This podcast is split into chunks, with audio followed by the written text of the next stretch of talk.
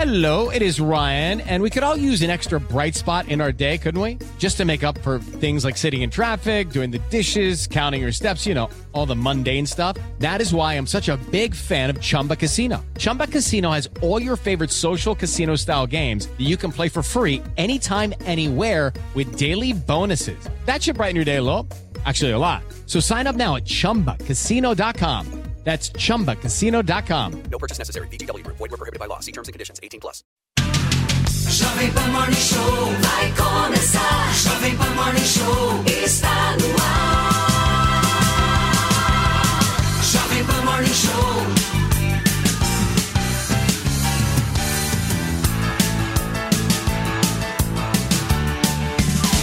Jovem Pan Morning Show.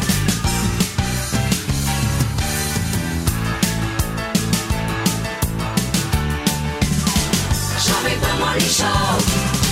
Fala, minha excelência, bom dia. Uma ótima quarta-feira para vocês que nos acompanham ao vivo aqui na programação da Jovem Pan. O Morning chegou e vai até o meio-dia contando muito com a sua audiência. Olha, tem alerta de violência neste programa, hein? Jornalistas são agredidos por seguranças de Nicolás Maduro e agentes a serviço do Gabinete de Segurança Institucional do presidente Lula. O ministro da pasta, general Marco Antônio Amaro, mandou apurar a atitude da equipe. A cena, turma, é absolutamente lamentável e nós traremos aqui para vocês. E vem mais crítica por aí, hein? afinal de contas, o ex-governador João Dória, que estava um pouco sumido do cenário político, disse que se fosse presidente do Brasil, jamais receberia um ditador.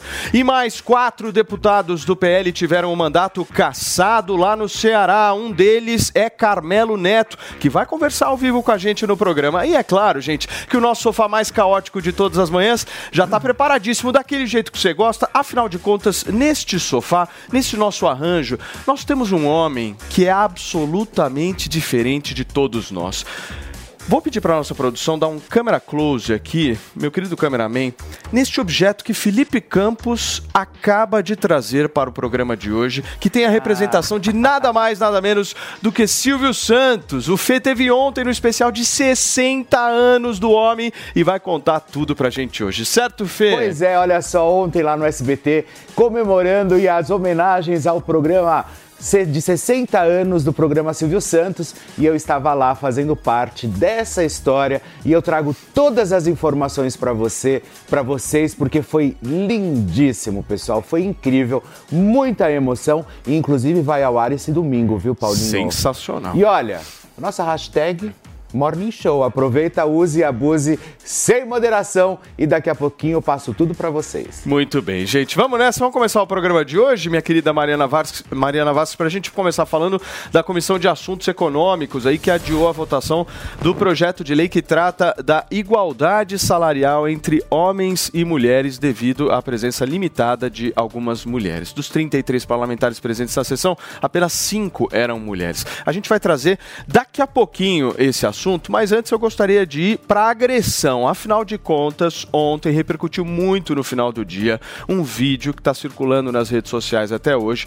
Depois da reunião do Itamaraty, alguns agentes de segurança do presidente venezuelano e também a serviço do Gabinete de Segurança Institucional da própria Presidência da República agrediram jornalistas em Brasília. A, co- a confusão, gente, começou justamente durante uma entrevista de Nicolás Maduro. Os próprios seguranças tentavam impedir a aproximação de alguns profissionais da imprensa. Naquele empurra-empurra, um deles deu um soco no peito da repórter Denise Ortiz.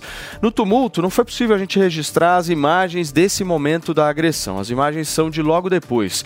Alguns outros jornalistas também foram agredidos. O autor da agressão contra Denise Ortiz, segundo algumas testemunhas, é o agente que aparece nessa gravação. Dá uma olhada. Olha pra cá! Você bateu na jornalista, irmão? Você bateu na jornalista? Não pode entrar. Que isso? Que isso? Que isso?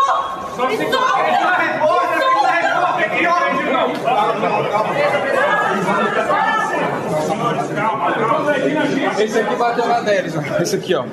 Esse aqui, ó. Esse aqui bateu na Delis. Esse aqui bateu na Delis.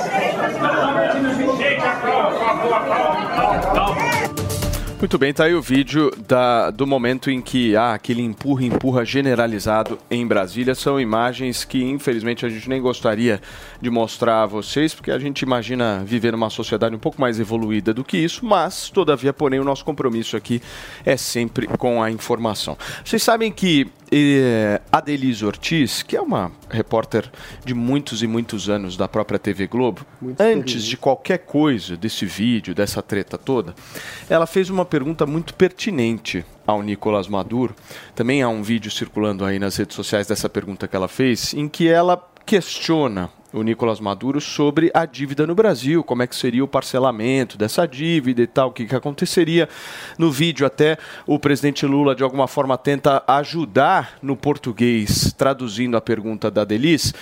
Mas eu fiquei prestando atenção, Antônia, no olhar de Nicolás Maduro para essa jornalista. Para quem viu esse vídeo, vou até pedir para a nossa Mariana Vasques tentar pegar esse vídeo. Para quem vê o vídeo do Nicolás Maduro olhando para a Delis, eu tenho certeza que está passando na cabeça do Nicolás Maduro a seguinte mensagem. Ah, minha querida, se você vivesse no meu país, você estava ferrada. Exato. Esse é o olhar de Nicolás Maduro para Denise Ortiz quando ela questiona justamente sobre essa questão envolvendo a dívida brasileira. Antonella, bom dia, minha linda. Bom Tudo dia. bem, meu amor? Bom dia, meninos. Bom e dia. É impressionante. Antes disso, a Adele estava bem animada, né? Estamos todos aqui, estava mostrando todo mundo, estamos todos aqui esperando, está só começando. E ela estava empolgada, de fato, para entrevistar né, o ditador. E é claro, o GSI apura, não sei que GSI, vai fazer outras coisas, GSI. Está cansado de saber que esse é o modus operandi do Nicolás Maduro e da sua turma. É assim que funciona na Venezuela e é assim que funcionaria aqui no Brasil, nas mãos de Lula, se não tivéssemos uma Câmara que ainda briga, se não tivéssemos ainda meia dúzia, se não tivesse a internet né, para gritar e para apontar, era assim que nós estaríamos vivendo, sim. Então não vai apurar nada, não vai dar em nada. O segurança bateu porque é assim que eles trabalham lá. É assim que funciona lá. Aí Damares fez um vídeo, Nicolas Maduro aqui não. Aqui não o quê, Damares? Ele já fez, ele já agrediu os jornalistas. Agora eu queria mandar um beijo para os coleguinhas jornalistas, né? E aí, vocês estão gostando, queridos? Como é que está sendo? Tá? Daqui a pouco pode ser que venha o Ortega. E aí pode ser que seja pior, né? Então, cuidado com as perguntas que vocês fazem, né? Porque podem não gostar. E aí, fechar os canais de televisão ou os blogs e os sites que vocês trabalham. Enfim, é isso. Vai fazer o quê? E o mais engraçado é que eu vi que realmente essa essa essa patrulha que realmente vai que geralmente vai para a internet fazer o barulho, né? Mexeu com uma, mexeu com todas, onde já se viu agressores de mulheres, tal. Ficou todo mundo quieto, ninguém Caladinho. falou absolutamente nada. Covarde. Nada, ninguém abriu a boca. Porque o que também me chama a atenção, se vocês perceberem, é que é um, um cara de um outro país, um segurança de um outro país, vem e agride uma repórter, uma, uma profissional que apenas está desenvolvendo legitimamente o trabalho dela. É, mas se você for analisar, né, Fê, é, não há nenhum tipo de surpresa nesse tipo de tratamento. Aliás, Não, mas eu quero saber aonde está, aonde tá esses, eh, esses manifestantes, o pessoal da esquerda que realmente faz barulho, que eles vão para a internet e gritam. Porque se fosse qualquer um de direita, como a gente realmente sempre comenta aqui, Nossa, hoje estava Bolsonaro. estampado em O que você está comentando é o duplo padrão lugar. né, da coisa. É. Então imagina o seguinte: vamos, vamos nos le- teletransportar, meu querido Mano Ferreira, para um governo Bolsonaro. Se fosse o Bolsonaro que estaria É recebendo isso. um ditador e um jornalista fosse agredido dessa forma em Brasília, o que, que sendo nós tivemos muitos casos de agressão a jornalistas no exercício da função ao longo do governo Bolsonaro, em Ah, eu- manifestações. cita, mano. Cita um dessa situação. Cita um. Vários. Cita um do Bolsonaro manifestações. que bateu numa jornalista, Não, isso aí teve- isso aí teve casos, vários teve casos, casos. Antônia. Em manifestações, é, inclusive no 7 de setembro, teve, teve casos. Eu posso pegar a lista aqui, mas é imenso, assim. São realmente centenas de casos ao longo dos quatro anos de governo Bolsonaro. Isso aconteceu. É, e isso acontece no Brasil, infelizmente, há muito tempo. Também não começou no governo Bolsonaro. Infelizmente, quando a gente olha o desempenho do Brasil nos índices internacionais que avaliam a situação da liberdade de imprensa, e existem vários, um deles é feito pela organização Repórteres Sem Fronteiras, analisa a situação da liberdade de imprensa, em 180 países. A cada 10 países, 7 têm situação agressiva para o desempenho do trabalho jornalístico e apenas 3 têm situação de liberdade no mundo hoje.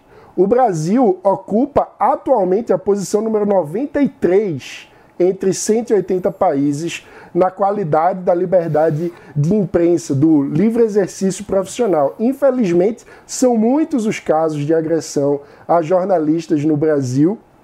Todos eles merecem o nosso igual repúdio, porque é um absurdo que um profissional de imprensa não possa desempenhar a sua função legítima, um trabalhador como qualquer outro que está ali para fazer perguntas. E o trabalho do jornalista é fazer a pergunta incômoda. Já dizia Milô Fernandes, jornalismo é aquilo que incomoda, todo o resto é armazém de, de costura. Então, fazer pergunta que, que agrada é coisa de publicitário trabalho de jornalista é fazer a pergunta que incomoda. Então, é, é isso que Maduro não está acostumado e que muitos políticos brasileiros também não estão muito acostumados, não. Ó, o Bolsonaro foi condenado em segunda instância na semana passada, inclusive, por alguns ataques a jornalistas. Ele vai ter que pagar uma multa de 50 pau. Pois é, em todos os relatórios internacionais, que são organizações sérias, que trabalham no mundo todo para defender a liberdade de imprensa, o Brasil foi motivo de preocupação ao longo de todo o governo Bolsonaro,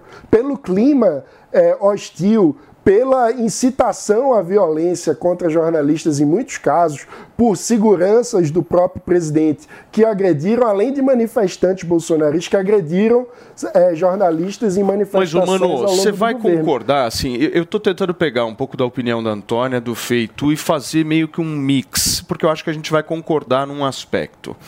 O peso tá diferente da indignação. Sim. A Certo. indignação Eu acho que eu, eu, eu concordo plenamente com o que você está dizendo, que no governo Bolsonaro, meu, Foi horrível. foi péssimo esse tipo de relacionamento, eu estou de acordo. Lula não é santo. Mas o que me incomoda é o que o Fê falou. Existe uma galera que, por muitas vezes, é uma galera que só ficava indignada quando era na época do Bolsonaro. Exato, Hoje existe. é uma galera que está em silêncio, Exato. entendeu? E agora também tem uma galera que ficou em silêncio. Não, hoje teria durante- manifestação. Teria manifestação. Então, mas hoje. também tem uma galera que ficou em silêncio durante o governo Bolsonaro, que agora posa de grande defensora da liberdade de imprensa. A gente precisa, não pode ter duplo padrão, não pode que Ah, o não, mano. Ah, não, mano. Mas eu vou te dizer uma coisa. Me desculpa, eu, olha, você, eu acho que você é um cara incrível, mas você há de convir comigo, talvez o Bolsonaro tenha realmente derrapado em algumas histórias ou algumas falas que ele teve, ali sendo às vezes um pouco grosso com algumas jornalistas, enfim, mas ao ponto de fazer o que fez ontem com a jornalista, ontem o que o pessoal do Maduro fez com a jornalista ontem, me desculpa, isso não aconteceu. Aconteceu. Isso não aconteceu. Não, adianta negar Isso não aconteceu. Então mostra. Então Ué, mostra. eu vou pegar aqui Então pega relatórios. mostra. O relatório Então, assim, da? Repórter Sem Porque Fronteiras simplesmente ontem o que nós vimos foi uma agressão. Ontem nós vimos uma agressão a uma, a uma profissional, a uma jornalista, a uma mulher que estava legitimamente exercendo a mulher dela, a, a, a, a função dela como, como profissional. Por que eu digo isso? Porque se fosse de um outro lado, hoje o movimento mexeu com uma, mexeu com todas, estava gritando em 300 decibéis na internet para abaixo, é, genocida. Aí eles misturam tudo, genocida, com não sei mais. Enfim, É. e hoje a gente vê todo mundo quieto, quieto. Quero- E Ô, ninguém gente, comentou também, maninho saber? querido, ninguém, e é querido mesmo que eu gosto de você. E ninguém comentou até hoje é, os, os 4 milhões de dólares e os, os 4 ou 5 milhões de dólares que o Maduro também veio buscar justamente para poder arrumar os 120 lá. É, é, Querido, olha só, ele tá aqui. E aí, é, que veio arrumar lá dos kilohertz, enfim, para poder. Você quer Ah, falar, que Antônia? isso? Eu quero, eu quero, eu quero, assim, é, Janones se manifestou, o Randolph se manifestou, Felipe Neto se manifestou, é, as vozes né, barulhentas da esquerda se manifestaram, só para saber, porque eu nem eu, eu ontem à noite antes de dormir eu não ia fazer um percurso no limbo, né? Então é só para saber, alguém viu se alguém dessas vozes aí se manifestaram a respeito, né, repudiando esse ato? De fato, existe um duplo padrão de comportamento. Tem gente que fica cego para os problemas do próprio time político e que só critica quando o mesmo problema acontece do outro lado. A gente tem que criticar sempre, é um absurdo. Todo jornalista deve ser livre para exercer o seu trabalho. Infelizmente, a gente não vê isso. Inclusive, hoje, agora de manhã, o presidente da Petrobras está no Twitter tentando fazer um promover um linchamento contra a jornalista Malu Gaspar, que está falando sobre o caso. Vocês sabem que está tendo uma tentativa de indicação na diretoria da Petrobras, nomes ligados a Nestor Cerveró, que foi um dos casos. Exatamente. E- e- Cerveró? E quem trouxe isso à tona, esse é um furo da jornalista Malu Gaspar, que está sendo atacada pelo presidente da Petrobras. E, e é uma Desculpa, jornalista isso, é, isso é cortina de fumaça. Isso é cortina de fumaça. Isso estão querendo realmente encobrir uma história para poder despistar. Isso a gente não pode nem talvez levar muito em consideração. A gente tem que eu levar. O que a gente você, tem que levar em consideração é o que aconteceu ontem com a jornalista. Não, peraí, É isso. Não, ó, peraí. não, Felipe, O, não, peraí, peraí, peraí, peraí. O que a gente. tá? Peraí, Antônia. O que a gente tem que levar em consideração, na minha opinião, é o seguinte: são fatos e dados, tá? Não dá pra olhar pro governo Lula sem não olhar pro governo Bolsonaro. Porque senão, pra mim, a gente fica aqui é passando pano, entendeu? Sim, não Isso é dá, um negócio não dá, péssimo. não dá. péssimo. Dizer que no governo Bolsonaro não houve ataque a jornalista, dizer que no governo Bolsonaro nós não tivemos jornalistas sendo atacados, casos de violência que aconteceram, eu posso citar aqui uma lista para vocês que existe. Ele, inclusive, está sendo pago, está sendo condenado em segunda instância a uma multa de 50 mil reais. Ponto. O que nós estamos discutindo aqui é agressão a jornalista. E agressão a jornalista não pode existir, seja governo de direita, seja governo de esquerda, seja governo para frente ou governo para trás. Liberdade de imprensa é uma coisa que a gente precisa assegurar no Brasil, independente de quem esteja no poder. Então, esses episódios que a gente está discutindo aqui são episódios que nem deveriam estar sendo discutidos. A gente já devia ter virado essa página, mas nós não estamos. Nós estamos aqui debatendo o direito de um jornalista trabalhar. Exato. Sim. É isso que a gente está também debatendo. depende verdade, na que a verdade, Direito o que do a gente jornalista- tá. Bom dia. Deixa eu te dar o meu bom dia em primeiro Bom lugar. dia. Afinal de contas, nós É que eu temos já aqui. chego falando. É, você está muito folgado. Para a primeira vez é Não. assim, absurdo. Hoje o Ibope vai subir, você sabe, não, né? não se fica se achando, ô negão. Sobe. Mas sobe Porque mesmo porque o canal dele é que- muito bom, cara. Então. O canal desse cara é muito bom. O Se canal do subir, YouTube. Fê, a gente bate o sininho que nem no SBT. Mas não vamos entrar nesse detalhe. Ô, Negão, seja muito bem-vindo aqui ao Morning Prazer. Show. Eu quero uma avaliação tua do que, do que, que aconteceu Deixa eu ontem. aqui, ah, peraí, Negão, só um minuto. Tá. Pela fila aqui, a Antônia tinha pedido antes mesmo. Tá. Certo, Vamos certo, ser corretos. certeza.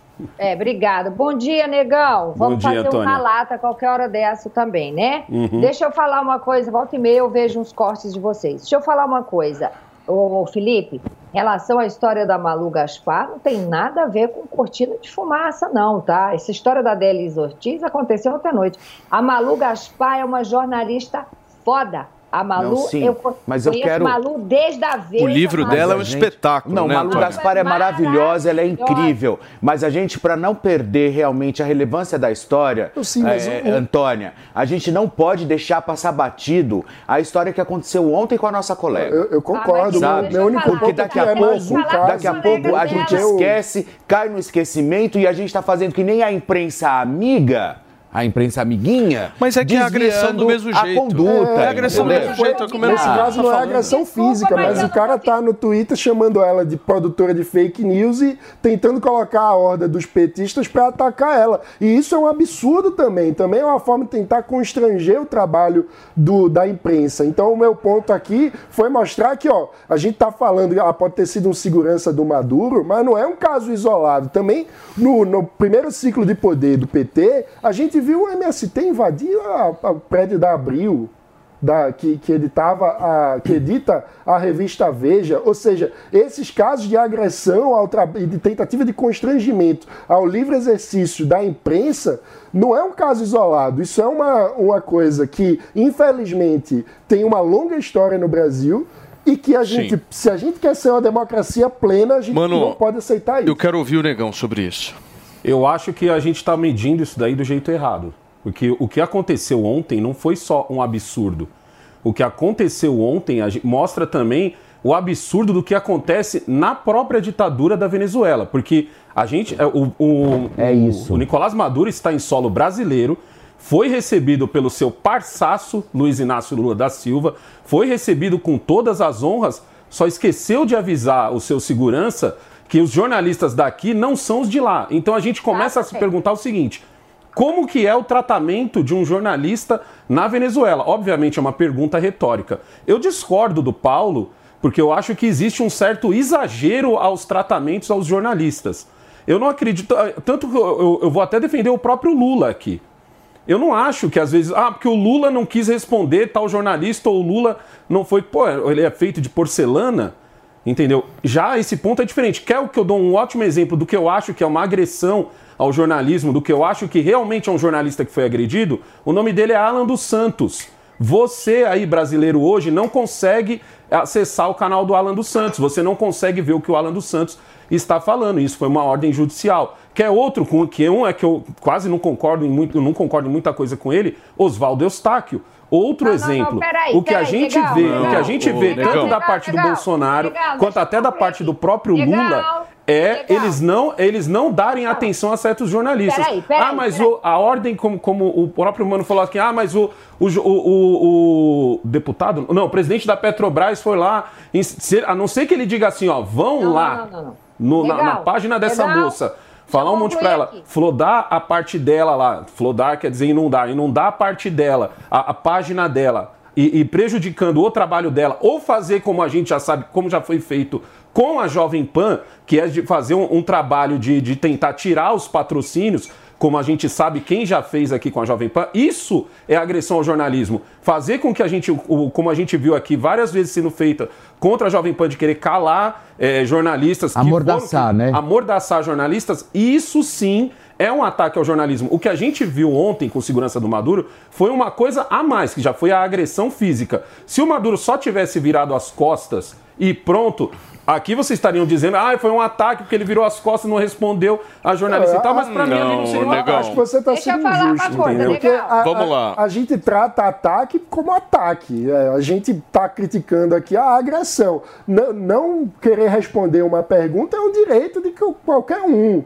Por mais que eu acho que quem ocupa cargo público tem obrigação moral de responder à imprensa, E eu concordo com você. Mas ele tem o direito de Mas ele é um ser humano e pode muito bem, não, Pode. como ele também pode não concordar. É, e uma outra coisa também é criticar a imprensa. Todo mundo é passível de crítica, a imprensa também. Todo mundo pode ser criticado. Isso é uma coisa. Agora, e no Twitter, para colocar lá, chama, acusando a pessoa de ah, produtora de fake news, uma jornalista como a Malu Gaspar, que a gente sabe é, a credibilidade que tem. Sem dúvida. É uma tentativa, sim, de colocar a horda Vamos por partes aqui. trabalho dela. Antônia, você tinha me pedido, meu amor, vamos lá. Sim. Negão, peraí, deixa eu te falar uma coisa. É, não dá para vir aqui, tá? Ah, e citar como exemplo o Alain e o Eustáquio.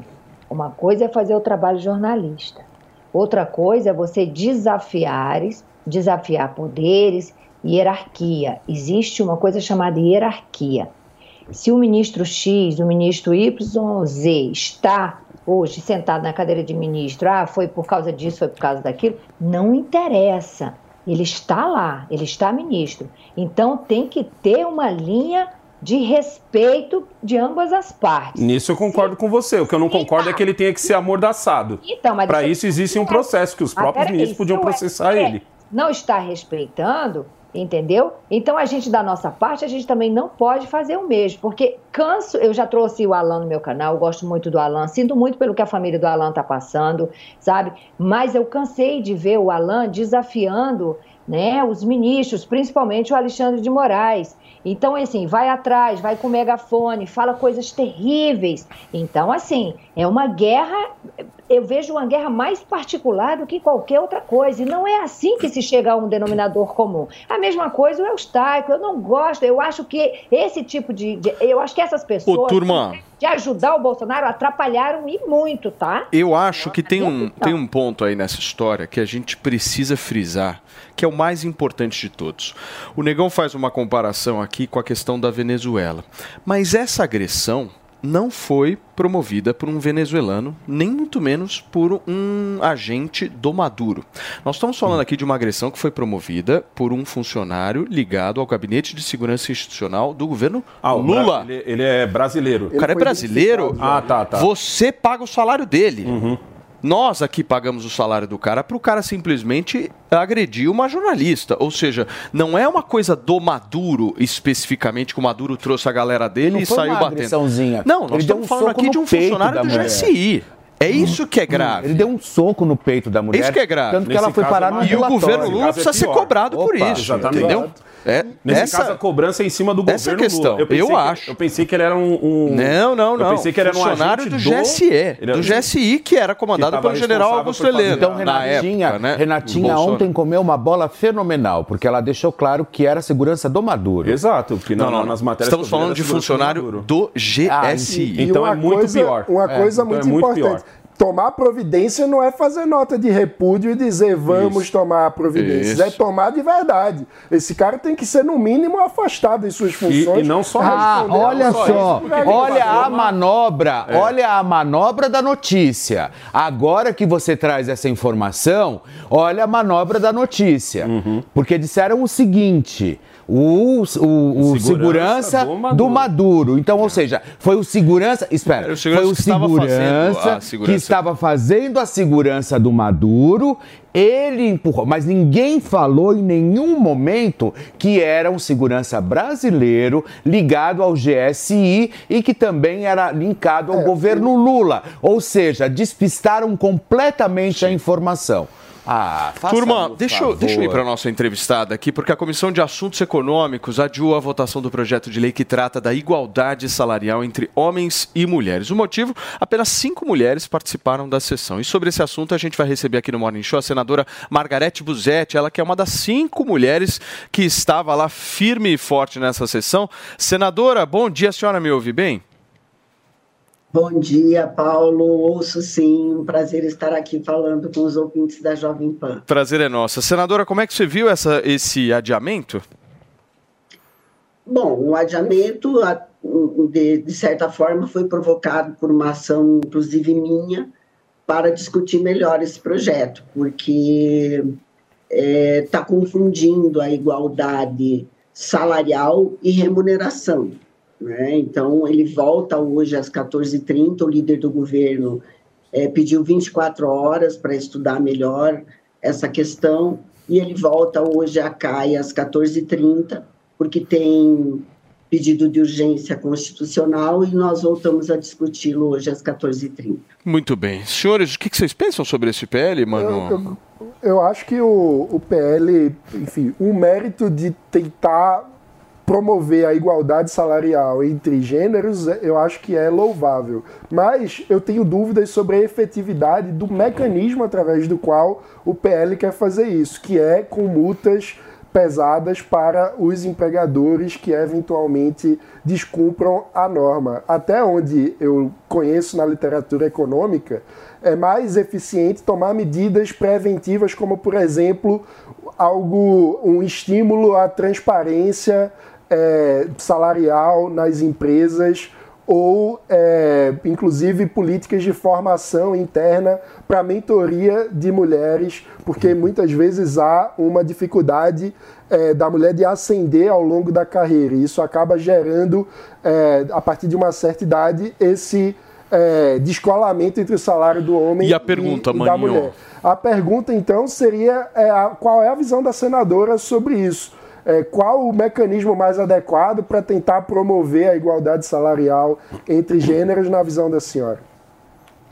Olha, é, como a gente sabe, sempre existe bons empresários e maus empresários, né? Eu, a gente, eu sou mulher, sou empregadora, sou mãe, sou avó de mulheres. Então, o fato da gente estar discutindo hoje aqui a discriminação é, as, sobre o salário das mulheres já é ótimo. Mas quando você fala de salário e remuneração, nós não podemos confundir salário igual no mesmo setor. Sou totalmente favorável.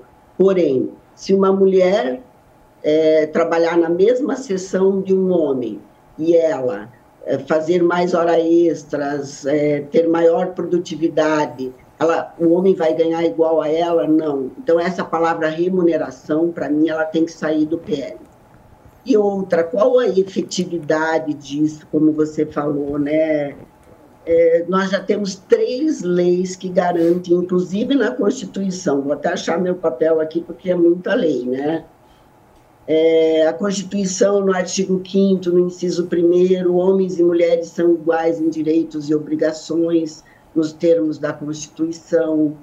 Na CLT, o artigo 461, sendo idêntica a função, todo o trabalho de igual valor prestado ao mesmo empregador, no mesmo estabelecimento empresarial, corresponderá igual salário, sem distinção de sexo, etnia, nacionalidade ou idade. A Lei 9029 de 1995 proíbe a prática de discriminação de gênero no ambiente de trabalho inclusive em relação à remuneração. Eu tenho uma preocupação porque a penalidade é muito ruim. Eu, eu sou, eu acho que a gente deveria, ah, eu sempre falo, ao invés de fazer refis, a gente deveria incentivar o bom pagador, incentivar o empregador que contrata mais mulheres e, e, e, e tem a mesma igualdade salarial é isso que eu penso. Eu, eu acho que essa, essa é mais uma lei para e talvez isso tire emprego das mulheres. O, o empregador vai ficar com medo de empregar a mulher. Senadora, deixa eu te agradecer pela sua participação aqui no Morning Show desta quarta-feira. É, a gente vai acompanhar essa tramitação toda e vai fazer o convite para que a senhora volte aí mais vezes para a gente poder entender o que, que, vai acontecer em relação a esse PL. Obrigado, viu, senadora? Eu que agradeço. Muito obrigado. Gente, para vocês que estão no rádio nos acompanhando, são 10 horas e 32 minutos. Mês dos namorados é nas lojas 100. Smartphone Moto G42, memória de 128 GB e processador octa-core. Nas lojas 100, apenas 1.298 à vista ou 12 de 131,40 por mês. Aproveite! Smartphone Moto G53, memória de 128 GB e câmera dupla de 50 megapixels. Nas lojas 100, apenas 1.698 à vista ou 12 de 171,80 por mês. Sempre tem amor também, ainda bem que tem. Loja 100. Informação e opinião. Jovem Pan News. Profetizou, ganhou, sacou e a cotação não tem outro igual. Profetizou, ganhou, sacou, saque imediato via Pix bem legal. Profetizou, ganhou, sacou, ai, então deu jogo na Bet Nacional. Profetizar é bom, fazer um saque via Pix é bom demais. Então segue a visão do profeta, que a cotação da Bet Nacional é sem igual. Quer ficar bem informado de um jeito rápido e prático? Entre no Telegram da Jovem Pan News. Digite arroba oficial JP News na busca do Telegram e clique em entrar. Receba as principais notícias diretamente do canal oficial de notícias da Jovem Pan News no Telegram. Quer organizar seu futuro de forma planejada, mas não sabe por onde começar? Conheça o Consórcio Magi, presente há mais de 37 anos em todo o Brasil. O Consórcio Magi tem vários planos para aquisição de carros, caminhões, máquinas industriais, motos e imóveis com longo prazo para pagar, sem juros e sem taxa de adesão. Acesse agora consórciomagi.com.br e garanta as melhores condições do mercado. Consórcio Magi, pensar no futuro é agir agora. Você sabia que tem novidade no seu rádio? É a Jovem Pan News 76.7 FM. Mais uma frequência para você ficar bem informado. Opinião, análise e informação. Jovem Pan News 76.7 FM. A rádio que você já conhece, ainda melhor. Jovem Pan News 76.7 FM. Jornalismo independente. E se eu te disser que existe uma grande oportunidade para você faturar no mundo digital?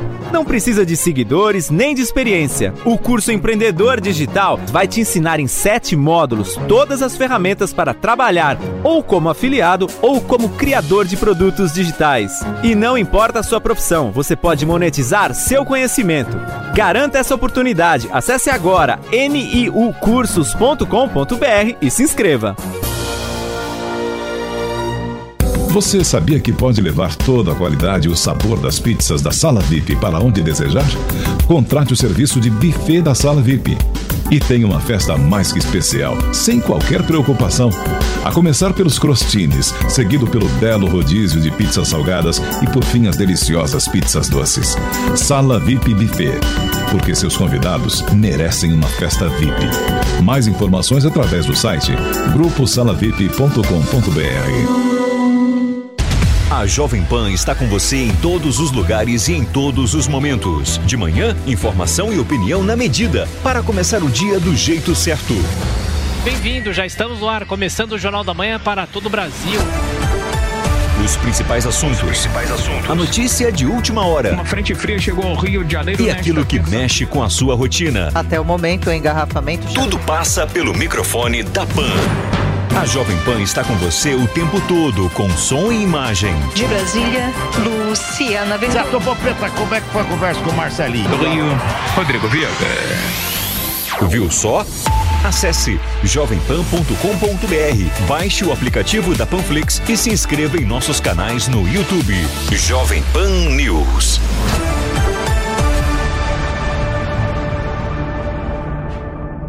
Que nos Agora tá acompanha pra pelo rádio. de você escolher. Gente, são 10 horas e 36 minutos. A gente está repercutindo aqui no Morning Show uma investigação da polícia contra algumas influenciadoras que repercutiram muito nas redes sociais e principalmente no TikTok depois de entregarem uma banana e um macaco de pelúcia a uma criança negra, Isso. certo? Eu, eu já não concordo com a advogada porque eu detesto essas- esses sobrenomes que dão para racismo.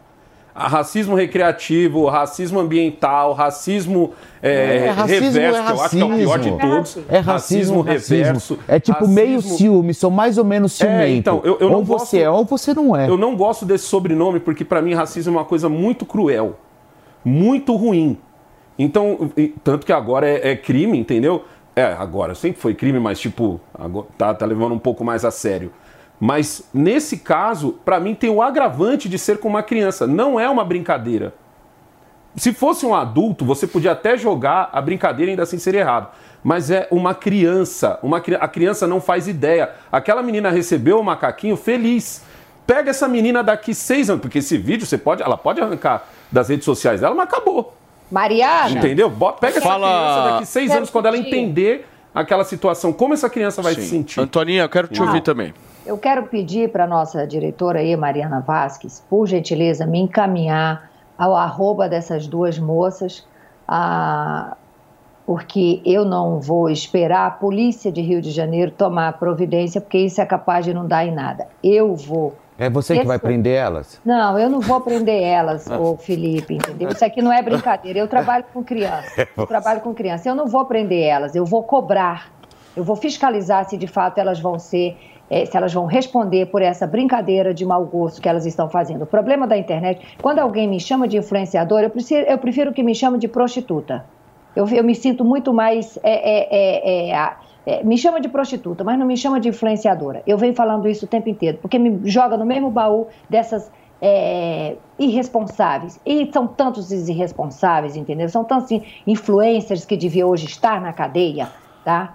Então, assim, me chama de prostituta, fico feliz, te agradeço, mas não me chama de influenciadora. E eu vou pessoalmente, Mariana Vasco, por favor, me manda a arroba dessas duas aí, porque eu vou cobrar tá? Pessoalmente, porque tem gente que tem medo de escândalo. Então vai resolver esse probleminha rapidinho dessas duas imbecis, racistas. Você sabe, você sabe de uma coisa, negão? É, eu sou muito contra essas histórias de mimimi. Né? Você é um homem preto, gosto do seu canal. Eu prefiro negro. Você entra sempre nessa história, você entra sempre nessa questão lá no seu canal que eu acho muito legal da forma como você aborda. Mas eu acho que tem casos que a gente tem que realmente discutir, como é o caso do Vinícius do, do Vini Júnior. do Vini Júnior, como também, como eu não concordei com o caso do próprio chefe de cozinha, que eu achei que aquilo lá não foi racismo, aquilo lá foi uma falta de educação mesmo da própria apresentadora. É, mas esse caso realmente para mim é racismo. Isso é crueldade, né? Isso tem é, requinte realmente de, de é, é como você passar a navalha na carne. Exato. Sabe? É- é nesse você vai lá e, e corta realmente. como se você tivesse. é, é, é, você é culpado por você ter nascido quer ver uma preto, coisa mais por ter cruel? sido negra. Você quer ver entendeu? uma coisa mais cruel? Isso é racismo. É a seguinte, ó. Agora são 10h40. E não você ficar discutindo o cabelo na internet. Exato. Agora entendeu? são 10h40. O que, qual fenômeno que a gente tem no Brasil? A, a Madeleine Delasco, sim, né? Madeleine, Madeleine Lasco. Madeleine Lasco, ela fala muito sobre isso, que é o momento em que as coisas vão ser, vão ser discutidas no Brasil é a partir das 11, que é quando os anti-horários acordam. Certo? Falta 20 minutos para eles acordarem. E aí esse debate vai tomar uma proporção que é o seguinte: em quem que essa mulher votou? E isso é uma coisa que pra mim é super absurda. Porque assim, se ela votou, se ela fez L, se ela fez L, aí vão dizer, não, Felipe, você tá exagerando, foi só uma brincadeira. Foi só uma brincadeira. Porque a maldade É está em porque você, isso aí é Felipe. guerra de torcida, Você negão. entendeu? Se ela, se ela votou Bolsonaro, aí não. Aí o negão tem razão. E, o negócio é- é- foi, uma escala. Aí o Felipe e o negão estão certíssimos e a gente tem que escrachar ela de todo jeito. Se ela fez o L, aí já é diferente. Aí o Felipe tá exagerando, o Paulo tá exagerando, o Alessandro tá exagerando. Na verdade, era tudo uma brincadeira. E ela vai fazer uma nota, entendeu? E essa nota, daqui a pouco, ela tá fazendo comercial para grandes é, é, mercados aí que vira e mexe tem problema com isso. Turma, vocês lembram que a gente recebeu aqui o Carmelo Neto? Se eu não me engano, foi na Cadê semana passada Neto? ou há duas semanas? Cadê ele? Há duas semanas. E havia a possibilidade dele ser caçado. Vocês lembram Sim. que ele veio aqui bater um papo É. com a gente? Pois é, gente. O Tribunal Regional Eleitoral do Ceará cassou os mandatos dele e de mais três deputados do Partido Liberal. As cassações se deram por quatro votos a três. O diretório do PL cearense foi condenado por fraude à cota de gênero nas eleições de 2022.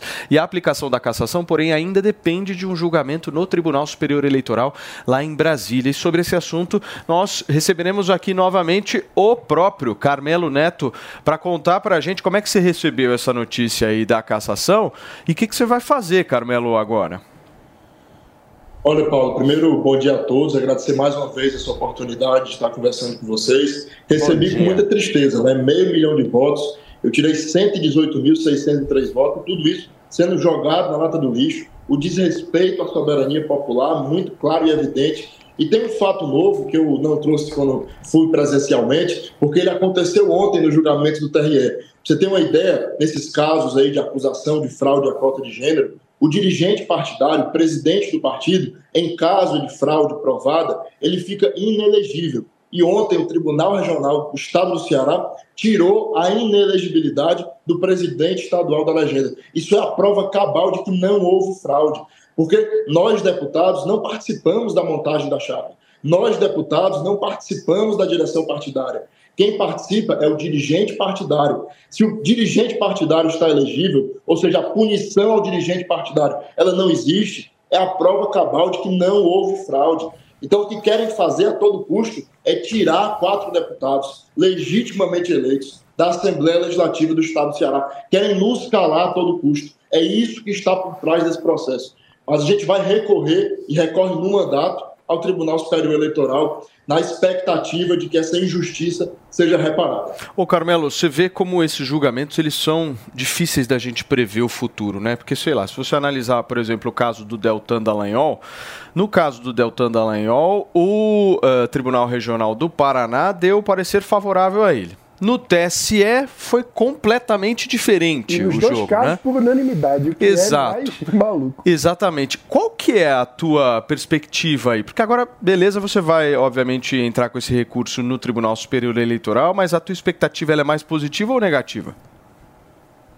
Olha, eu tenho que ter uma esperança, né? uma expectativa positiva. Eu sei que não é uma luta fácil, mas a gente está com a verdade, a gente está com o direito. Né? O partido não cometeu fraude à cota de gênero, nós, deputados, não temos nada a ver com isso, não participamos de nada, além do partido não ter cometido nenhuma irregularidade. Então a gente vai recorrer ao TSE, realmente com a esperança de que a injustiça seja reparada, que os nossos mandatos eles sejam realmente respeitados. E o que eu posso dizer a quem votou em mim, a quem depositou o voto de confiança, né, a cada um de vocês, é que a gente vai trabalhar ainda mais. Eles estão querendo nos calar, estão querendo nos cercear, a gente vai fiscalizar ainda mais hospital, obra parada. A gente não vai parar nem um segundo. Isso em respeito àqueles que foram às urnas e depositaram em mim o voto de confiança. A nossa voz não vai se calar. E o que eu posso dizer é: se cortarem a minha cabeça, podem ter certeza que muitas outras vão nascer no lugar, porque tem muita gente do bem que está cansado de tanta injustiça e enxerga essas decisões como decisões aí que vêm a desrespeitar a democracia e o Estado de Direito.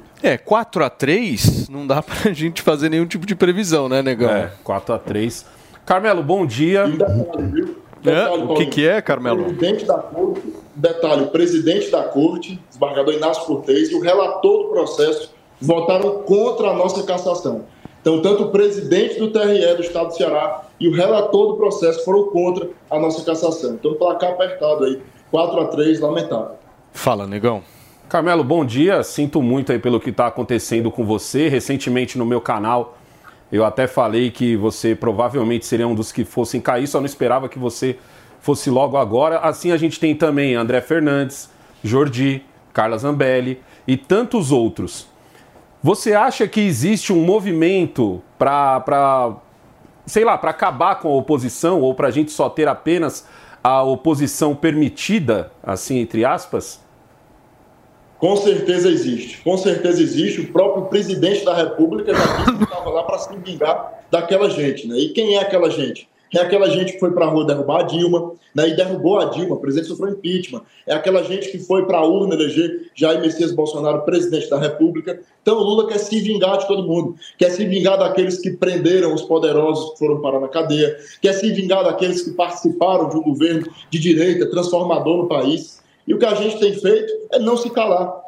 Parar nunca foi opção. Eu faço política desde os 13 anos de idade, quando não tinha mandato, não tinha nem a intenção de me candidatar e já estava na rua fazendo política. E isso eu posso garantir que eu vou continuar fazendo, seja lá onde eu estiver. O mesmo sentimento que me fez sair do sofá com 13 anos é o que me move até hoje como deputado. Então podem ter certeza que a gente não vai parar e a gente tem uma legião, porque o presidente Bolsonaro formou líderes em todo o país. O PL é o maior partido do Brasil, não é por acaso, quase 100 deputados federais. Então, eu tenho certeza que esse trabalho que foi plantado, essa semente, ela vai continuar a germinar. E mesmo que venham a calar, a caçar, a tentar calar, porque a gente não vai se calar, um, dois, três, quatro, eu tenho certeza que muitos outros vão nascer no lugar e muitas vozes vão se levantar. Porque o povo não aceita injustiça. O que a gente está vendo é uma perseguição clara, uma perseguição clara e ordenada por aquele que está sentado na cadeira de presidente da República. Mas Ô, a gente Carmelo. não vai baixar a guarda.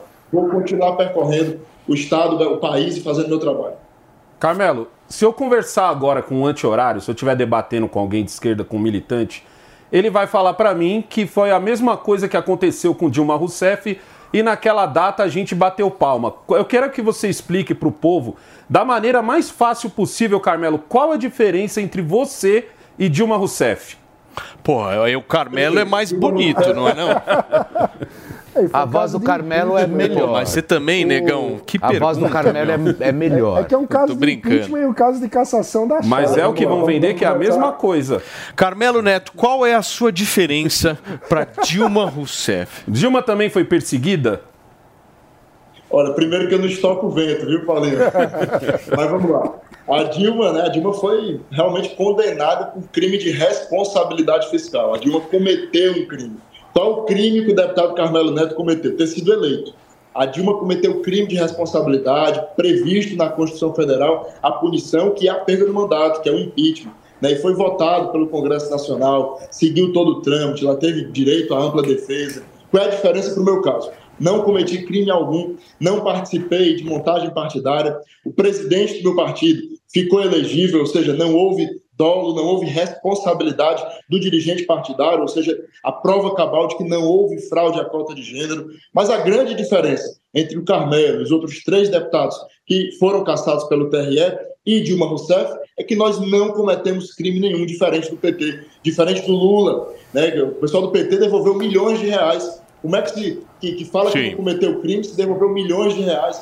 Carmelo não cometeu crime, não participei de montagem de partida, a gente está sendo caçado por um processo perseguitório daqueles que querem nos calar. Inclusive, vale dizer, o processo ele foi orquestrado por uma candidata derrotada do pessoal que não ganhou nas urnas e quer tomar nosso mandato no tapetão. E também pela Federação do Partido dos Trabalhadores no Estado do Ceará. É quem está pedindo nosso mandato, quem está pedindo nossa cabeça. Então a grande diferença é não cometer crime. Dilma Rousseff. Sim. Antoninha, deixa eu te inserir aqui para a gente finalizar esse papo. Você acha que o Carmelo podia ser filho da Dilma?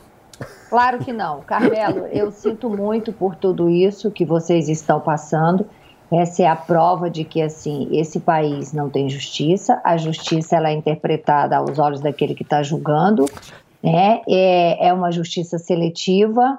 E o que esse país, o que a gente está atravessando agora é o seguinte: é, os, os políticos de bem, os políticos que querem fazer o Brasil caminhar, estão sendo varridos e enxotados injustamente e não há nada e nem ninguém que possa fazer isso. Ou melhor, há, mas ninguém está afim de fazer. Essa é a grande realidade, sabe? E a cada segundo que eu vejo toda essa barbárie acontecer, eu falo, Deus, obrigado, Obrigado porque você me poupou um pouco antes disso tudo. É revoltante, é revoltante. É rir para a cara da sociedade, é esculachar o povo, é tirar do povo o direito de exercer a sua cidadania, é sem comentários, é revoltante. E não há um homem que se levante, não há uma voz, não há uma união que grite e fale: Isso acabou, chega! Porque temos uma Câmara passiva, temos um Senado passivo, omisso, com os seus acordos e dane-se o resto. E eu só tenho a dizer que eu lamento muito por você e que só quem perdeu foi o povo do Ceará, que já vive aí nesse regime de é, é, é, é coronelismo não é de hoje. Ah lá. Antônio, eu quero, quero agradecer né, a tua solidariedade e se me permitir falar aqui para os 118 mil cearenses que votaram em mim, saibam que a gente não vai parar, que a gente não vai baixar a cabeça. Falar também para minha família, né, que é quem mais sofre com tudo isso. Minha esposa Isabela, meus pais, minha irmã, aqueles que estão do meu lado desde o princípio, desde que eu nasci e me dão força para enfrentar tudo isso. Eu quero dizer que a gente vai sair ainda mais forte. Eles podem tentar nos destruir, eles podem achar que venceram a batalha, mas não venceram a guerra. A gente vai continuar batalhando, a gente vai continuar trabalhando.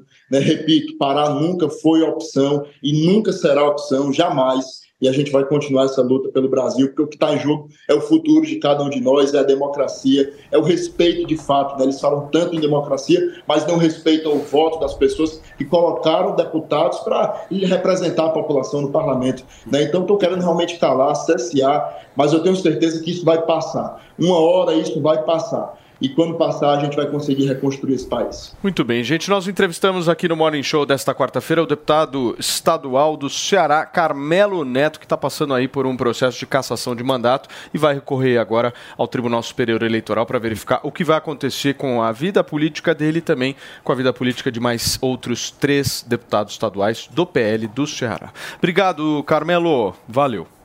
Obrigado, Paulinho. Valeu todo mundo aí um abraço. Show. Dizer também que a gente continua no mandato, né? A gente só perde o mandato se o Tribunal Superior Eleitoral decidir manter a decisão do TRE. Então, até lá, muito Perfeito. trabalho pela frente, a gente não vai parar. Obrigado muito pela bem. oportunidade. Valeu.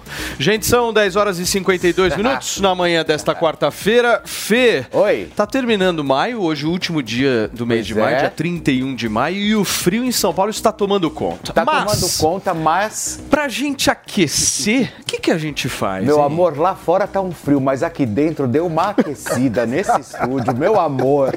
Que eu vou te falar uma coisa: se a minha heterossexualidade permitisse, Paula Nobre, você não escaparia nunca das minhas garras, meu amor. Paula Paula Nobre na Paula programação da Nobre. Jovem Pan News. Oi, gente, bom dia pra vocês. Bom Bom dia, dia. Antônia. Bom, Bom dia a dia. todo mundo que tá acompanhando. Dia, Pois é, maio tá terminando aí com frio, né? Mudança Com de frio. tempo. Aí logo nessa virada do mês de maio, mas maio não começou assim. É importante a gente lembrar, contar essa historinha do tempo, né, Paulinho, Fê também, contar essa historinha do tempo, porque maio começou com um tempo muito seco em boa parte aqui do centro e sul do Brasil, áreas da região sudeste, Aqui em São Paulo mesmo nós tivemos apenas 28 milímetros de chuva até o dia 20 de maio.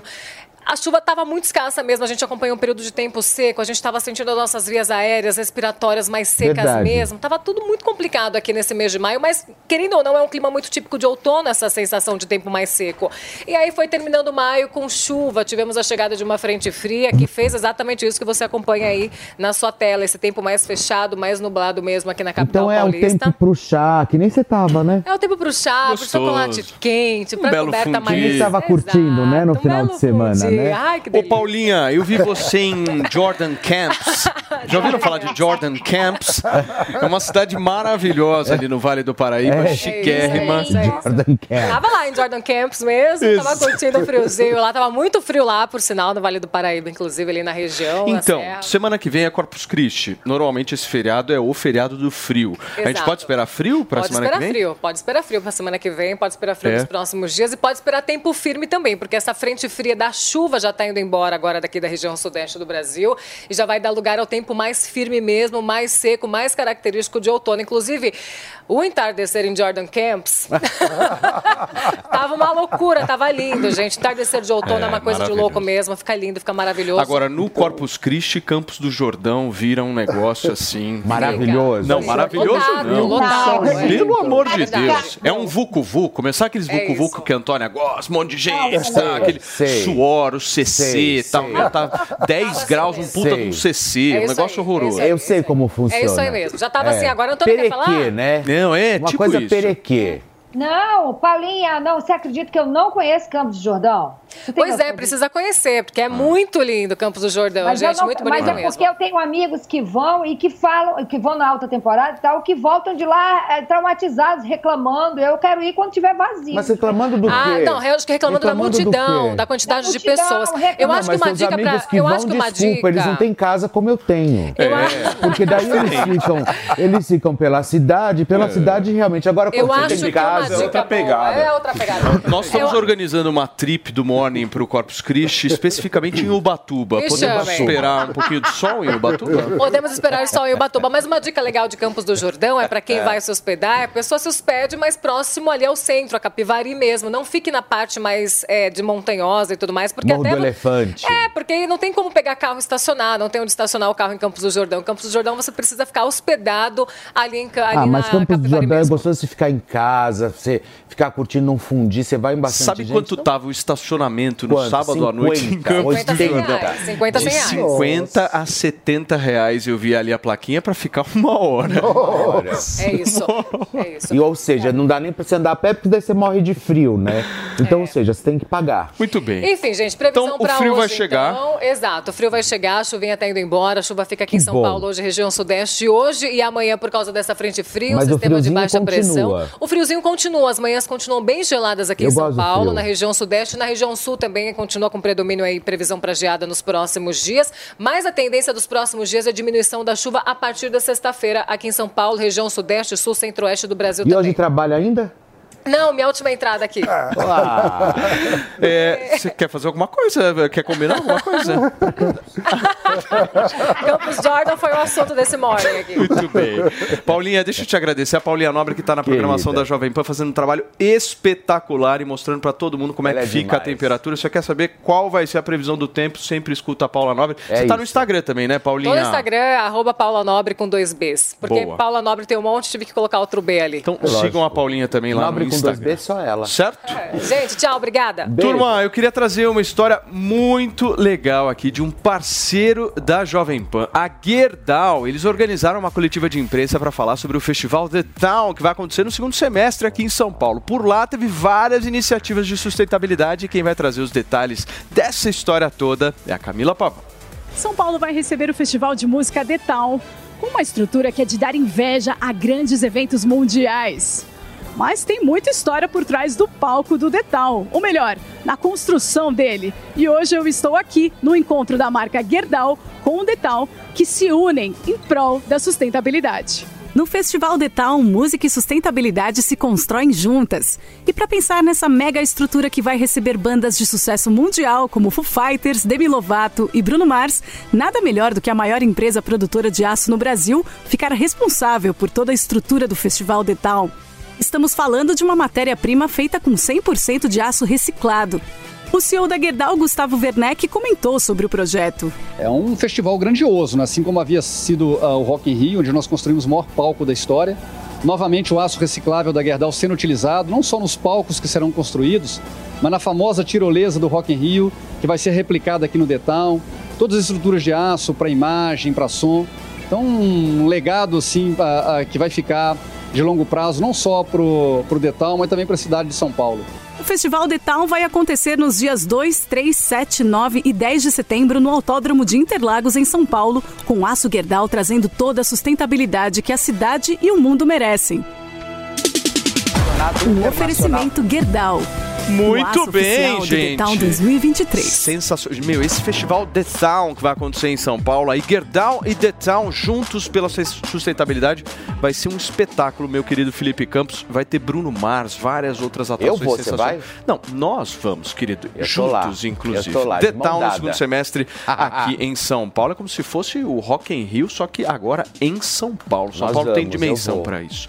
Olha só, gente, são 11 horas da manhã. Eu preciso dar um recado importantíssimo para vocês que estão nos ouvindo e nos acompanhando.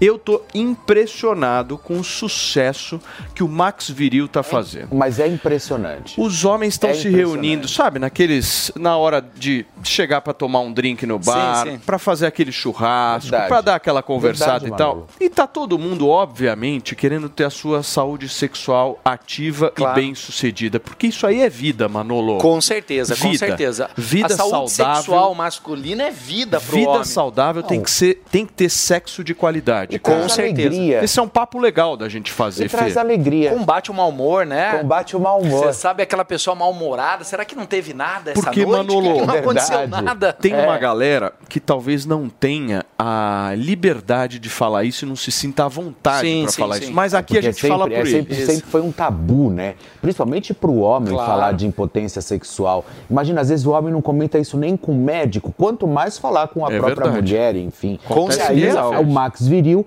veio para revolucionar isso aí, não é? Com Conta pra certeza, gente, Fer, com certeza, Ferol. Uma coisa que é importante a gente destacar, quebrar esse tabu, né? Tanto a disfunção erétil quanto a impotência são coisas comuns. Às vezes você pode ter uma disfunção erétil. Às vezes está com um problema no trabalho, um problema em casa, você pode ter um grau de disfunção, pode ter ali uma ejaculação rápida, ou muitas vezes não conseguir ficar ali a ponto de bala. Então é importante a gente falar do Max Viril, porque ele melhora a sua potência, a sua performance. Ele tem várias vitaminas, vários sais minerais, que são importantes justamente porque, Fer, olha só, você toma de 3 em 3 dias. É, porque na verdade vem aí vem 15 cápsulas, né? Mas Isso, você falou 15 que ia para cápsulas. 45 dias. 45 dias, porque você vai tomar de 3 em 3 dias. Ah, o três resultado é três imediato, é importante a gente dar esse destaque. O resultado é imediato para a relação, para a intimidade, para aquele Sei. momento de prazer. E ontem a gente abordou aqui um assunto muito bacana, que a gente falou sobre a energia no dia a dia, Sim. para o trabalho, para atividade física. E Paulo, eu trouxe algo muito bacana que O eu quê? queria compartilhar com vocês aqui. Na atividade física, tem gente que toma o Max Viril antes da academia, 10 Você minutos antes. mesmo, é. Isso, 10, 20 minutos antes. E, e eu trouxe uma imagem, até que gostaria de compartilhar para quem está no YouTube. depois? Isso. Olha o braço Olha do só, cara, meu. Aquele braço que você está olhando ali é um braço que o, o rapaz já faz academia, o nome dele é Eduardo, ele já faz academia. Porém, com o Max Viril, olha como é que fica a veia dele fazendo atividade física. Então, porque assim, o Max Viril ele é um vasodilatador. Então, ele vai oxigenar os músculos também. A gente sempre fala que ele vai oxigenar a região da próstata e ele vai oxigenar os músculos também para atividade física. Então essa veia saltada é por conta disso. Essa veia saltada é por causa disso, da ele dilatação. é vasodilatador. Entendi. Então Olha ele aumenta legal. o calibre das veias, melhorando o fluxo sanguíneo. Por isso que o homem que tem a disfunção erétil, a impotência, ele consegue ficar a ponto de Entendi. bala. E uma coisa bacana, Paulo, que é o seguinte, o Max Viril, ele Sei. aumenta os níveis de testosterona. Pô, Isso legal. é bom, hein? Porque aí o homem, depois dos 40, Feira, ele diminui a sua atividade Perde, é sexual. no natural. Você tomando o Max Viril, você aumenta a sua atividade sexual e melhora fluxo sanguíneo. Manolo. Então é um prazer dobrado. Pra quem quiser comprar agora o Max Viril, tem que pegar o telefone e ligar no 0800 015 1313. Pra você que tá só nos ouvindo no rádio, o Manolo exibiu um antes e depois bem legal de um braço justamente forte. A gente nem tá aqui comparando o tamanho do braço, a gente tá focando muito Nas na veias. aparição das veias, que é isso que o Manolo explicou agora. É, é, Aumenta o é, calibre, aumenta né? o calibre Aumenta da o veia. O calibre. negócio fica sensacional. Pega esse telefone e liga no 0800 015 1313, porque o Manolo tem promoção boa hoje. Tem, olha, olha só, Paulo, é o último dia da promoção, hoje é o último dia do mês. Ah. Eu vou fazer o seguinte, você que está nos acompanhando, você já pode ligar 0800 015 1313, ligue e aproveite. 0800 015 1313. Max Viril hoje, 69% de desconto. Oba! Vai ganhar o gel para ejaculação rápida Boa, e precoce hein? para usar é na hora bom. H. E tem o barbeador. A maquininha de A barbear. maquininha de Essa barbear. maquininha é legal, Pra hein? cuidar da aparência. Quantos primeiros? Vamos fazer o seguinte, hoje é o último dia, 500 primeiras Boa, ligações. Manolo. Todo o Brasil entrega em casa, não cobra o frete. E ó, o Fer me pediu um barbeador, ele gostou Ah, também. que legal. Trouxe um pra ele, Paulo. 0800 Oba, que 015 legal. 1313, pega esse telefone e liga agora os 500 primeiros. Aproveita essa promoção sensacional. Obrigado, Valeu, Manolo. Paulo. Obrigado, Fer. Valeu, Gente, olha só, Manolo. durante uma entrevista ao podcast Política Real, o ex-governador de São Paulo, João Dória, afirmou que se fosse presidente do Brasil, não receberia aqui um ditador. Dória ainda criticou o regime da Nicarágua, reforçando a falta da liberdade de imprensa e o totalitarismo nesses países. Dá uma olhada. Se eu fosse presidente da República, eu não receberia Nicolás Maduro no Brasil. Ah, eu não tenho apreço por ditadores, eu não tenho respeito por ditadores, ainda que eleitos. A história mostra inúmeros ah, regimes ditatoriais onde as eleições foram fraudadas, aconteceram, mas foram fraudadas. O atual presidente da Nicarágua foi eleito, Daniel Ortega. Mas há alguma dúvida de que ele é um ditador? Ele é um ditador. Ah, Nicolás Maduro é um ditador. Não quero aqui fazer juízo de valor. Eu tenho apreço pela Venezuela e pelos venezuelanos, mas não tenho apreço ah, por ah, totalitaristas e por aqueles que não admitem a democracia, não prezam a liberdade de imprensa, ah, não prezam a crítica, não prezam ah, o oposto, o contraditório. E Nicolás Maduro representa isso, assim como o presidente Daniel Ortega e outros que se espalham pelo mundo e, disfarçados de democracia, pregam o totalitarismo. Tá aí a fala do ex-governador de São Paulo, João Dória, sobre essa negativa de trazer ao Brasil Nicolás Maduro. É impressionante como o Lula conseguiu unir o Brasil, né? Vocês não acham? Assim, o Lula une o Brasil mesmo, contra ele, certo, ô, Negão? O que que você acha? É, é uma das coisas que ele falou que ia fazer, né, Paulo? Ele falou que ia unir o Brasil, era um governo de união. Agora tá todo o Brasil unido contra ele. Eu, sinceramente, não acredito em João Dória. É muito fácil ser um engenheiro de obra pronta, certo? Não chegou nem a conseguir concorrer à, à eleição e agora a gente tá, vem aqui a público e diz que não receberia Nicolás Maduro. É o que, obviamente, o pessoal de direita vai gostar de ouvir. Mas o problema não é o Lula receber o Nicolás Maduro. Eu, sinceramente, não vejo um problema nisso. Ele, querendo ou não, o- é o ditador presidente, entre aspas, né? Porque eles, a- o pessoal anti-horário adora dizer que ele foi eleito democraticamente, mas nós sabemos que não. Mas ele é o, o líder daquele país que é vizinho a gente aqui. E, tipo assim, é pra onde os venezuelanos fogem? É pra onde? Pro Brasil. Aí eu pergunto pra você de casa, meu amigo, pro camarada resolver fugir do seu país e vir pro Brasil é porque a situação do país dele tá muito feia. E ele vem pro Brasil. Então a gente tem mesmo que ter alguma relação com a Venezuela. O que a gente não pode ter é uma relação de Lula e Maduro. Isso é muito bom deixar claro, porque o Lula adora dizer que as pessoas no Brasil têm. é, é, é, preconceito com a Venezuela. Não, muito pelo contrário. Eu vou dar um ótimo exemplo aqui que recentemente foi rechaçada, que é a cidade de Curitiba. A cidade de Curitiba recentemente foi rechaçada e ela é a cidade que mais recebeu venezuelanos fugindo justamente da fome na Venezuela. Então a gente tem que ajudar esse país. O que a gente não pode fazer é pagar as contas sozinhos desse país, que é o que vai acontecer agora. Isso só que em, em, forma de precisamos de sua energia, né? Em forma de precisamos comprar a sua energia. A gente, para ajudar a Venezuela, tem que justa o, o, que, o certo que o, o presidente deveria fazer, já que ele tem uma amizade. Por isso que eu disse, não foi a Venezuela que veio ao Brasil, foi o, o presidente Maduro, o amigão de Luiz Inácio Lula da Silva. Então não é Brasil e Venezuela, e sim Lula e Maduro tem que convencer aquele, ao, ao, o presidente Maduro a transformar o país dele numa democracia real, que abra mercado e que o seu próprio povo não precise ficar dependente do Estado. Aí o mano, obviamente, vai falar muito melhor do que eu sobre isso, entendeu? Como que a gente vai pedir exatamente para o Lula pro, que o Lula peça ao Maduro uma coisa que até ele está querendo, que, que até ele está querendo que seja feita no Brasil, que é justamente ter as pessoas dependentes do governo. Entendeu? É, é... é capaz de ele dar uma aula, no caso, com o Maduro, né?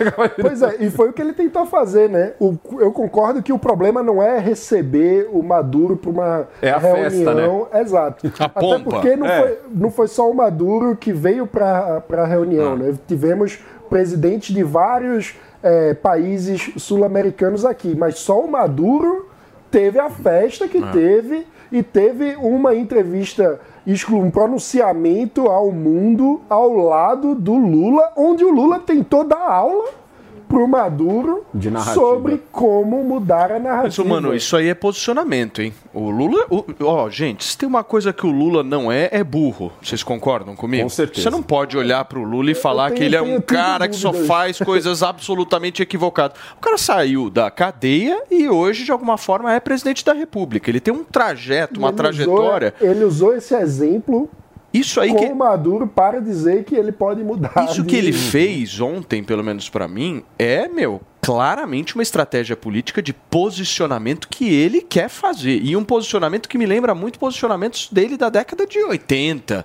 da década de 90. Eu acho que ele tá um posicionamento mais, radical sindical mesmo. agora do que antes. Eu, eu acho que nós estamos vendo o momento mais radical de toda a carreira do Lula.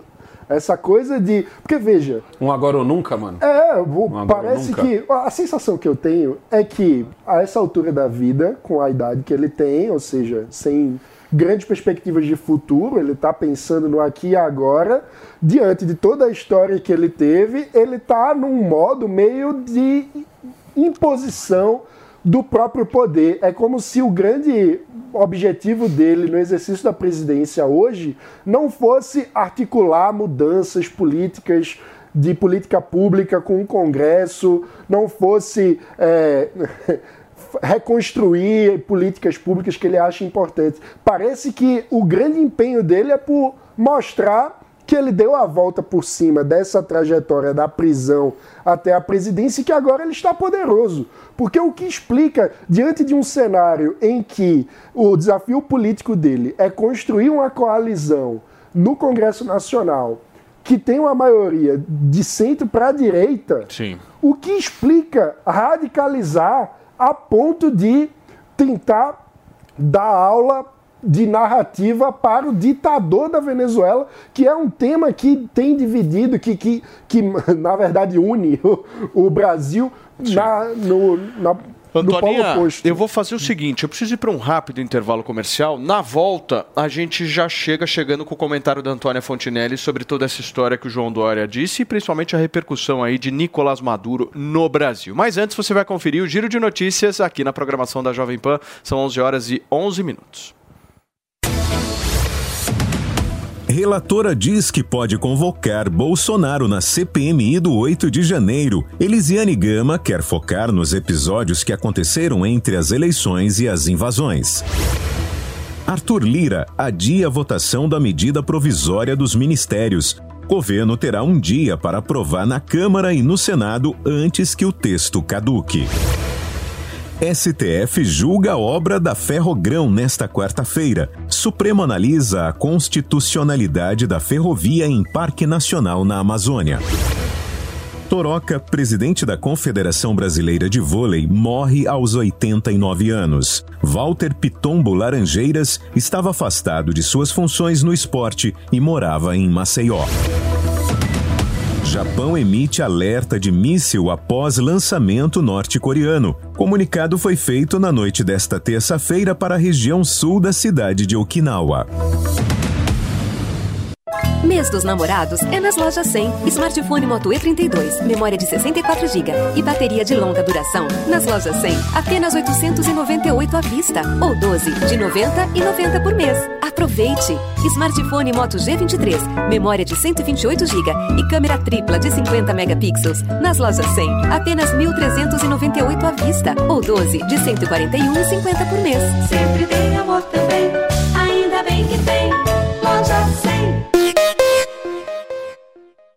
Chega ao mercado a nova edição da revista Go Air Lifestyle. Na capa, a atriz e influenciadora Elaine Michele fala de sua paixão por viagens. Conheça a nova Ferrari Roma Spider, uma explosão de luxo e velocidade. Confira o mega iate italiano de 55 metros, com design de interiores assinado por Giorgio Armani. O joalheiro Fernando Jorge brilha em Hollywood, atendendo de Beyoncé a Angelina Jolie. Veja, cruzeiros marítimos espetaculares, a grande retomada. Revista Go Air Lifestyle, nas melhores bancas e nas redes sociais. Você sabia que a vacina contra a gripe é atualizada todos os anos para combater as mutações do vírus? Aqui na PPVAC você encontra a versão mais atual da vacina quadrivalente da gripe, que diminui drasticamente as chances de complicações em quadros virais e respiratórios ligados aos quatro vírus da gripe. Todos devem se vacinar a partir dos seis meses de vida. Ligue para 11 3813 9611 e agende seu horário ou vamos até você. Estamos na rua Professor Arthur Ramos, Faria Lima, com Cidade Jardim. Agende no telefone 11 3813 9611. PPVAC, Clínica de Vacinação.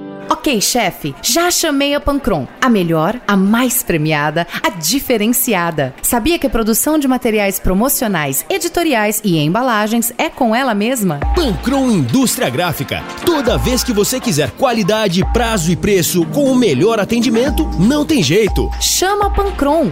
A Pancron resolve. Chama a Pancron, a Pancron resolve. São Paulo, 3340-6901. São Paulo, 3340-6901. Sempre que algo nos emociona, nossa primeira reação é compartilhar com quem gostamos. Essa é a receita de sucesso do restaurante Trebiquieri, recomendando e sendo recomendado há mais de 10 anos. Venha nos visitar. Reservas pelo telefone 11 3885 4004 ou no nosso site trebiquieri.com.br.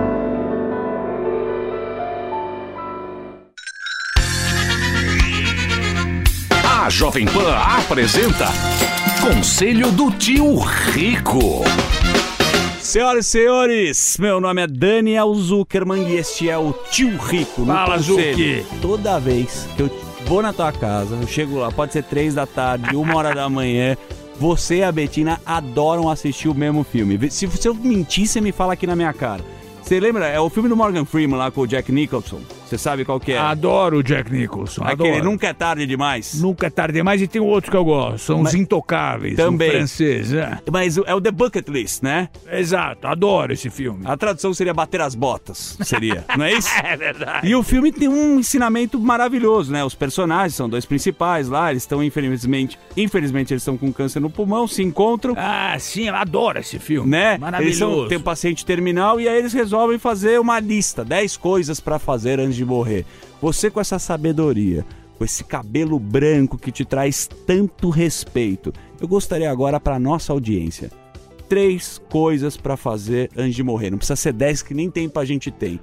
Três. Vou te falar, eu gosto, eu tenho uma sinergia muito grande com pessoas que viajam muito, Zuki. Quanto mais você viaja, mais você tem reflexão e conhecimento da tua própria existência, do teu país. Descobre uma cultura de nova. riqueza, de pobreza, de cultura. Eu adoro. Eu, quem viaja tem uma cabeça completamente diferente. Adoro. Isso. E um parente, você fala assim, quando você for viajar, vai pra Paris, sai e se perde. Você- Adoro, Você é. fala, vai se perder. não, não pega roteiro. Se perde que você vai encontrar uma galeria, um museu que você nunca viu, vai sentar e ver uma música que você nem sabia que existia. E o- se perde na Exato. viagem. E hoje, com o celular na mão, com uma câmera, você guarda isso e explora cada vez mais. E Boa. aí vem o meu segundo ponto. Qual seria? Conhecimento. Porque o- Conhecimento. porque o cara que viaja e ele tira uma foto de uma obra de arte, ele fala, tá bom, esse artista aqui é, sei lá, Rothschild, mas quem que é esse cara? E aí mergulhar nesse conhecimento de fora traz uma, uma expansão da mente que eu adoro, eu sou viciado nisso. Eu, eu- teve uma época, Zuki, que eu fiquei viciado em, em saber como era feito Murano na Itália. E a gente viajava 50 vezes pra Murano pra ver como era feito. É maravilhoso. Isso pra mim é, é o, o creme de la creme. Perfeito. E o terceiro Terceiro e último agora, anotem. é um legado. Porque os dois primeiros são pra você, é conhecimento e viajar. E agora, quando você vai embora pra outro, sei lá onde, pro céu, pro, sabe lá onde você vai, tem que deixar um legado pra quem fica. Porque o conhecimento ele pode ser transferido pra alguém. Você- Mesmo depois que você morre. Por isso que a gente tem um Instagram. Entendeu? E a gente faz esses conselhos. Porque ó, no final, o que importa é o legado que você deixa pros seus filhos. E se não tiver filho, pra quem tá ouvindo. Então isso é maravilhoso. Conhecimento, viagem e legado. Esse é o recado. Você me emociona tanto que você é o professor que quer sempre que o aluno seja mais inteligente. É isso aí. Emocionante. Conselho do tio Rico aqui na Jovem Pan. Beijo grande. Conselho do tio Rico. Eles devem Doutor Antônio, e são obri- Deixa eu só. Me permita interrompê-lo. Deixa eu só receber quem chegou agora através do rádio. São 11 horas e 19 minutos. Milhares de pessoas estão sintonizadas agora na programação da Jovem Pan e todo o Brasil. A gente está discutindo aqui, gente, com o doutor Antônio Geraldo, ele que é presidente da Associação Brasileira de Psiquiatria, alguns crimes envolvendo pacientes que estão em tratamentos psiquiátricos e o doutor está explicando justamente o posicionamento dele em relação a todo esse tema que está repercutindo muito. Por favor, doutor, só para finalizar, porque tem pergunta aqui do Felipe. A Antônia, eu sei que quer falar com o senhor também. Se o senhor puder só concluir aquele raciocínio. É, na verdade, eu tenho uma pergunta. Ah, Vamos concluir já então esse raciocínio. Quebrou, mas vou concluir. O que eu quero dizer é o seguinte: nós temos algum leito para tratamento de pessoas com varíola no Brasil? Não, zero leitos. Tratamento de poliomielite, zero leitos. Por quê? Porque essas doenças foram banidas da face da Terra. As doenças mentais não foram banidas da face da Terra. As doenças mentais, elas existem e continuarão existindo porque ainda não houve o banimento, como aconteceu com varíola, como aconteceu com poliomielite. Sendo assim, o que, que nós precisamos? Nós precisamos primeiro acabar com as doenças mentais, porque se não acabar, nós vamos precisar ter local para fazer o tratamento psiquiátrico. Como não acabou, nós vamos ter que tratar dessas pessoas. E as pessoas que estão nesses locais, que são de alta periculosidade, a periculosidade acabou? Não, ela continua. Se ela continua, nós precisamos ter serviço para que essas pessoas fiquem protegidas, para que essas pessoas sejam tratadas adequadamente. E com o que se propõe a resolução, em seis meses ninguém mais entra para esse serviço, em um ano você acaba com todos esses serviços. Como as doenças não acabaram, eu não entendo o que vai ser feito com essas pessoas. Essa é a nossa preocupação. Fê. E é o Felipe Campos quem está aqui. Quero te fazer uma pergunta. É, você falar sobre as doenças, quais são as mais relevantes e quais são essas doenças que são mais costumeiras, vamos dizer assim, é, é, que são apontadas né, nesse patamar aí judiciário, enfim.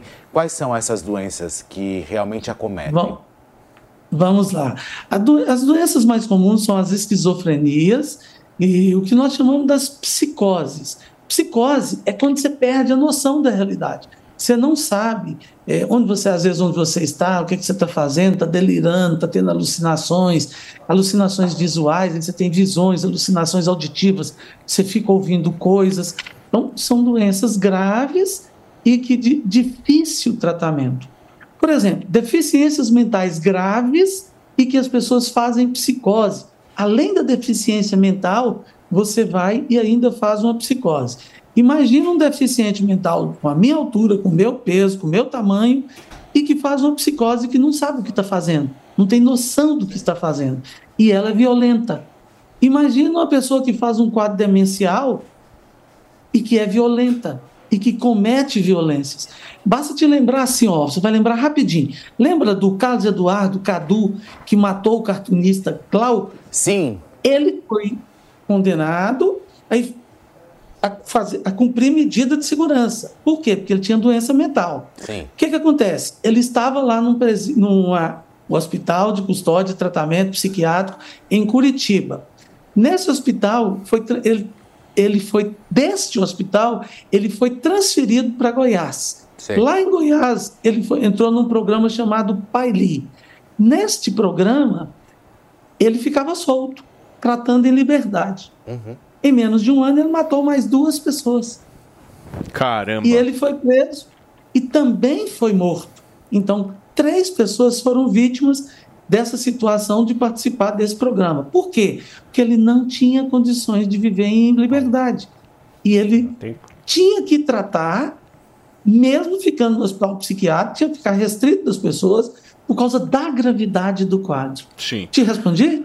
Claro, Respondeu muito obrigado, viu, perfeitamente, doutor? Agora eu quero que você responda a Antônia. Por favor, Antoninha. Aí vai ser difícil, É. tá, doutor? Aí a gente não garante. Bom dia, doutor Ela tá Antônio. muito meu séria xará. hoje. Doutor, eu fico muito preocupada que, além de todas essas mazelas citadas aí pelo senhor, a gente vê muito casos de pessoas, né, principalmente as mais abastadas, que cometem crimes hediondos, e, e que a família, através de bons advogados, alegam insanidade mental.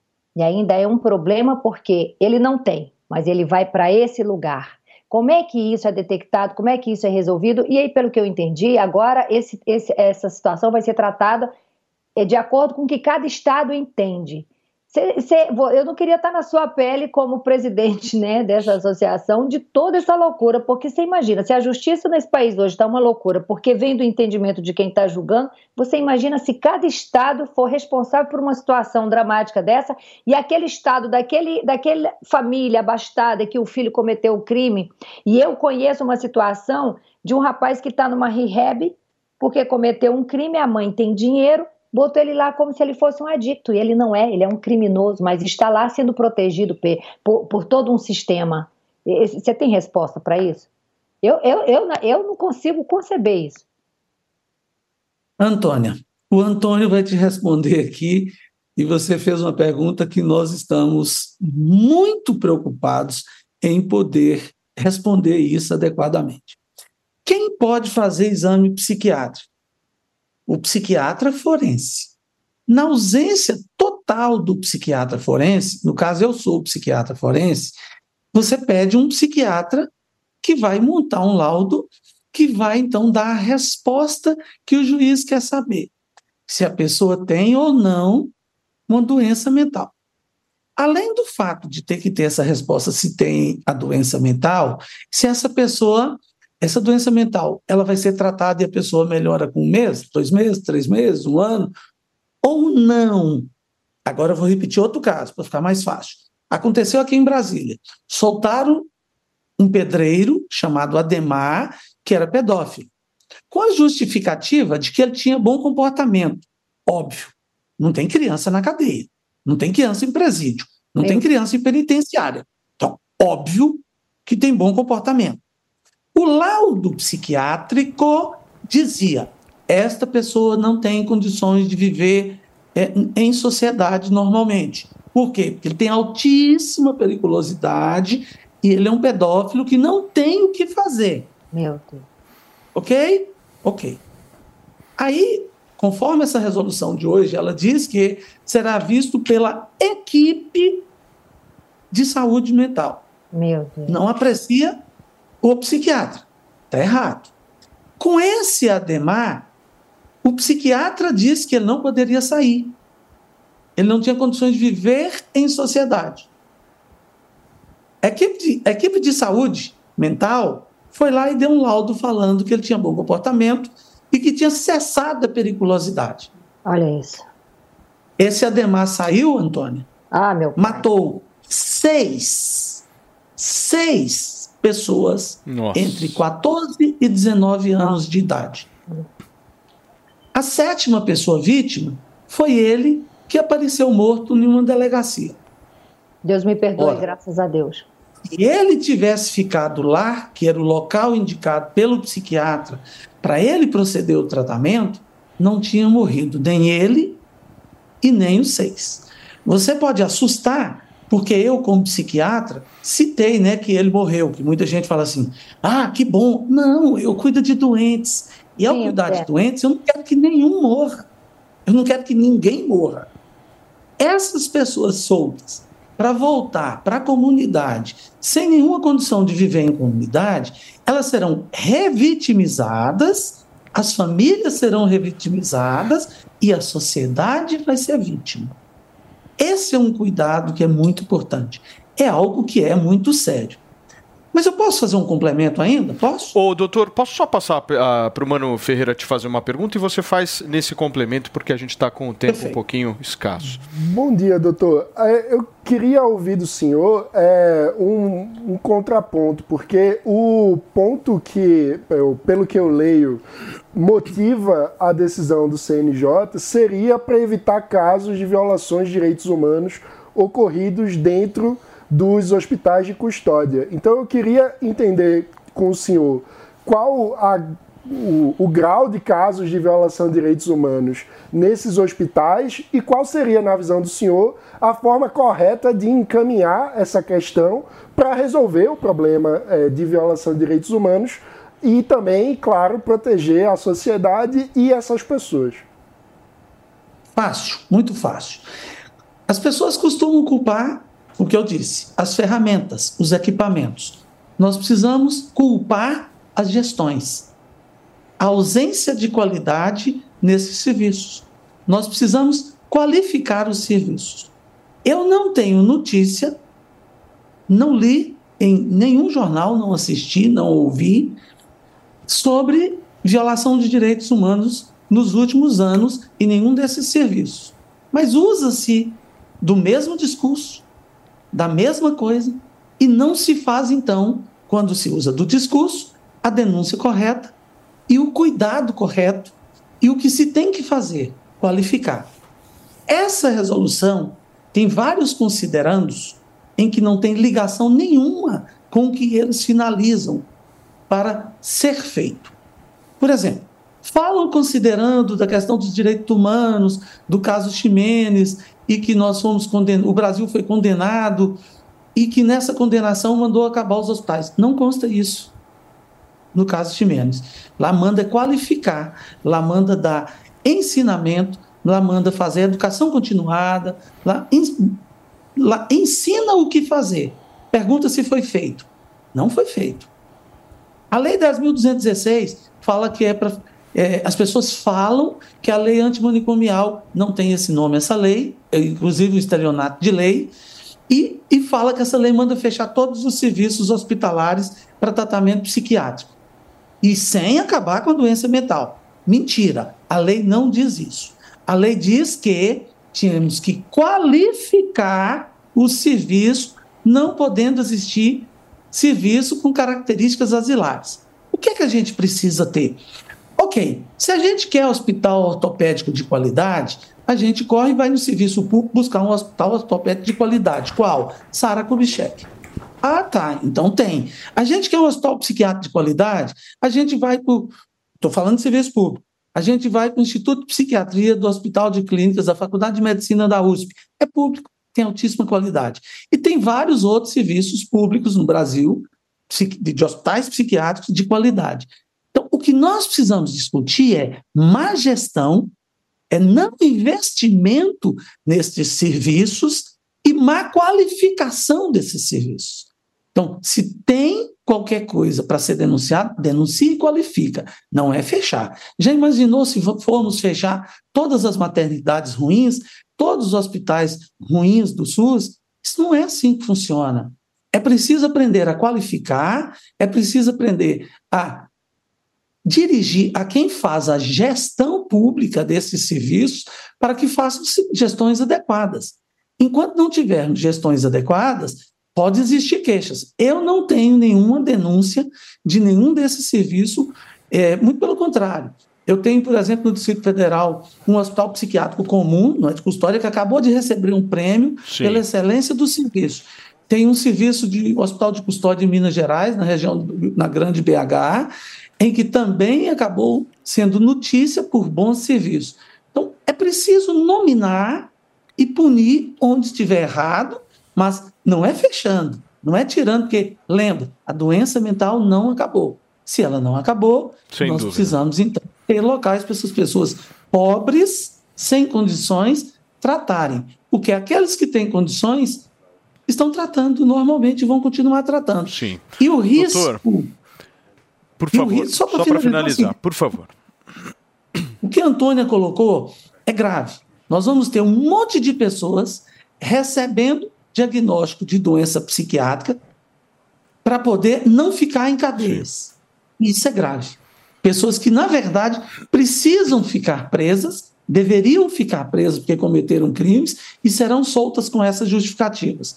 As grandes facções conseguem isso muito facilmente. Conseguem com advogados, conseguem com profissionais é, perigo, né, que não doutor? são muito dignos, então é grave. um perigo para a sociedade. A gente está aqui expondo esse assunto e agradecendo muito a participação do presidente da Associação Brasileira de Psiquiatria, o doutor Antônio Geraldo da Silva, que gentilmente conversou, bateu um papo com a gente, respondeu as dúvidas que a gente tem a respeito desses crimes envolvendo, envolvendo pacientes psiquiátricos e também essa decisão do CNJ que o Mano citou. Obrigado, doutor. Um abração para o senhor. Volte sempre.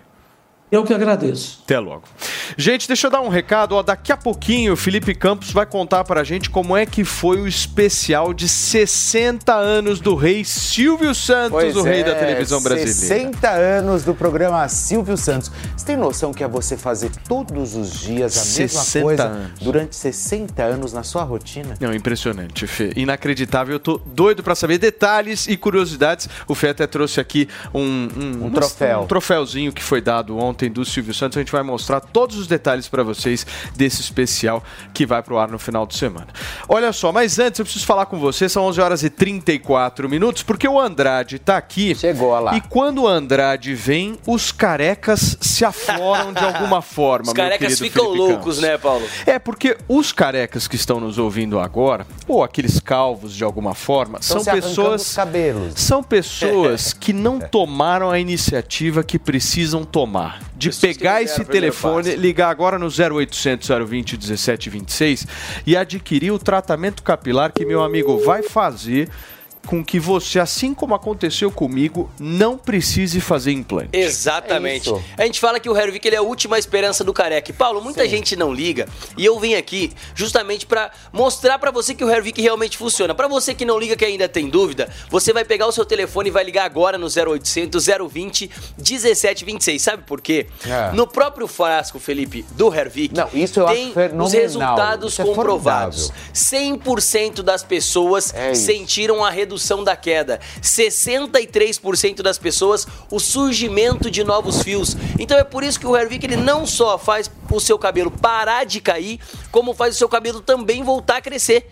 Que é um diferencial muito grande do Hervik. Ele não só faz seu cabelo parar de cair, como faz crescer novos fios. É por isso, Paulo, que preenche a falha na entrada, aquela falha no cabelo, aquela tampinha aqui em cima, que é onde está perdendo o cabelo. Então dá aquele primeiro passo, gente. Acredita, o produto realmente funciona, tem laudo de eficácia comprovado pela Anvisa, tem teste de eficácia comprovado. É um produto aí que já foi vendido para mais de 70 países. Então é uma evolução da tecnologia, né, Sem Paulo? dúvida. As pessoas que não usam o Hervik, muitas vezes é porque é, desacreditam. É porque já são carecas e pensam, poxa, durante minha vida eu tentei vários produtos para recuperar meu cabelo e nenhum funcionou. Será que esse daí vai Não, e funcionar? Andrade, fujam das imitações, Fujam hein, das turma? imitações, Porque tem exatamente. uma galera aí querendo copiar, mas o original é só pegando o telefone Outro e ligando no perguntaram, 0800 020 1726. É, outro dia, outro dia, outro dia um cara me parou na rua e falou assim: "Ah, meu cabelo tá caindo, funciona mesmo, não tenho coragem, não sei se eu vou compro ou não". Eu Falei: "Meu, então fica careca". É. Ué, se você não pegar É, o opção, telefone, né? ligar e comprar e experimentar, Sim. você não vai usar. Olha o Paulo Matias. É, o que Paulo Matias é o maior Eu virei leão. de Não, sucesso O que Paulo Matias tá Disney. com topete. O Gueré também, que é o, Gueré o tá bem pra caramba, o roteirista do Pânico. É Gente, mesmo. é sensacional o resultado que as pessoas tiveram.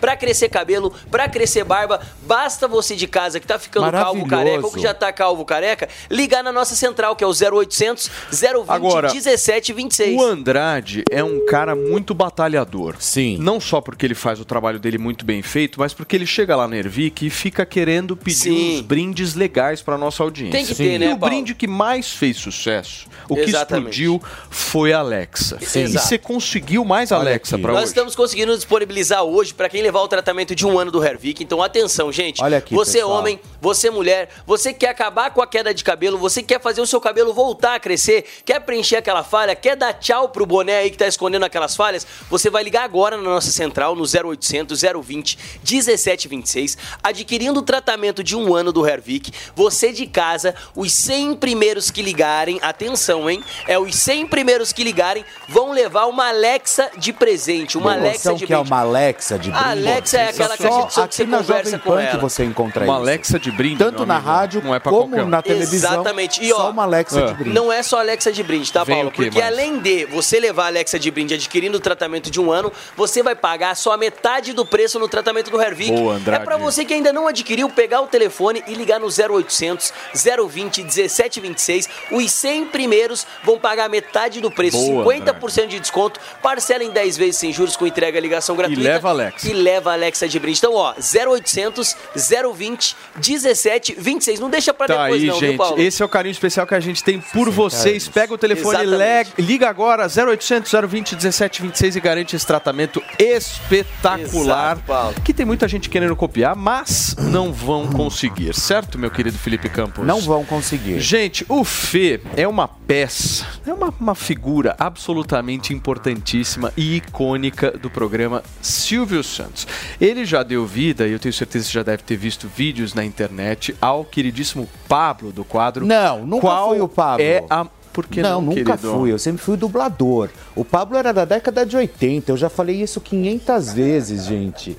Vocês ficam insistindo em falar sobre isso. Eu nunca fui o Pablo. Eu sempre fui o dublador. O Silvio falava, Felipe, qual é a música? O Pablo era lá. Felipe Campos, Oi. você participou da Isso, gravação participei em como- homenagem aos, aos 60, 60 anos, anos. do programa Isso, Silvio muito Santos. bem. Sendo Pablo ou não, conta Isso. pra gente como é que foi participar desse momento. Bom, primeiro eu quero mandar um beijo, mais um beijo muito grande aí pra Dona Iris, que, olha, foi muito bom rever ontem a senhora, Dani, a, a Dani Beirute, Rebeca, Silvia Bravanel, Cíntia, Patrícia, que comandou toda a história lá de uma forma lindíssima, magnífica. Olha, sem dúvida, pessoal, não é à toa que o programa Silvio Santos é sem dúvida um dos programas, é o programa né, de entretenimento aos domingos mais relevante do país. Porque olha como tudo aquilo funciona. Aquela engenhoca, sem dúvida alguma, é magnífica. E você imagina que não é à toa que Silvio Santos entra para o Guinness Book sendo o maior apresentador do Brasil com mais horas dentro da televisão brasileira e o programa que também. Olha aí, essa é a imagem que eu e a Isso é Patrícia de ontem, Fê? De ontem. Pra vocês que estão nos eu- acompanhando pelo rádio, o Fê tá bem ao lado. Quem que é essa moça? Patrícia Salvador, que era minha partner na época também. Olha a mulher Você do Silvio Santos aí. É, você imagina a Dona Iris aí. Ei, Dona Iris, um beijo pra você que agora é autora também da novela, que inclusive tá, es- é, é, tá escrevendo Romeu e Julieta na fase infantil, que tá fazendo o maior sucesso lá no SBT. E aí foi um pouco do que eu fiz pra vocês. Não podia fazer muito, porque as imagens serão todas divulgadas amanhã, mas estava sem dúvida alguma muito legal. E rever os amigos ontem foi muito bom. Assim, obviamente que só não estavam aqueles que já morreram, porque o restante estava todo mundo lá. Sônia Lima, Leão Lobo estava lá, estavam Todos, todos, todos, todos. E assim, aquela galera da antiga, Giliardi, Ovelha, sabe aquela galera que todo mundo fala que é brega, enfim. Mas eu acho que o Brasil tem essa pegada do brega, que é cult, né, gente? Que é Ô maravilhoso. Fê, você que sabe? teve lá, que viu as gravações, obviamente você não pode adiantar muitos spoilers aqui, Aham. mas é, foi condizente com a história do Silvio Santos? É um especial digno de respeito? Eu que só, vai eu ser só vou dizer uma coisa: eles pegaram vários trechos e pedaços dos programas. Então teve, eh, eles montaram o cenário do Em Nome do Amor e teve um pedaço do Em Nome do Amor. O casal que mais se destacou na época, eles levaram. Aí teve o show de calouros, eles montaram o show de calouros. Qual é a música? Eles fizeram qual é a música. E ali eles foram fazendo eh, eh, todos os programas Hot Hot, Porta, da, da Esperança. Esperança. Eles Ah, montaram todos Que os legal, hein? programas que o Silvio Santos já apresentou e aí eles colocaram no ar ontem e tudo isso lindamente. Felipe, preciso fazer uma mas pergunta pro Felipe. lindamente. Não, eu já sei qual que você vai fazer. Não, a minha, a Mas minha, a minha é de- lindamente. Já tá na minha cabeça, já. Não, Fala. acho que não é, não. Eu queria saber se ela continua linda, Sônia Quem? Lima. A Sônia Lima? Ah, negão. A Sônia Lima tá maravilhosa. Nossa, ontem eu encontrei a Sônia Lima. 43. Quem não tá apaixonado Ontem, pela Sônia Lima ontem tá mentindo. ela saiu na Playboy, né? Você É. teve? Oh. É.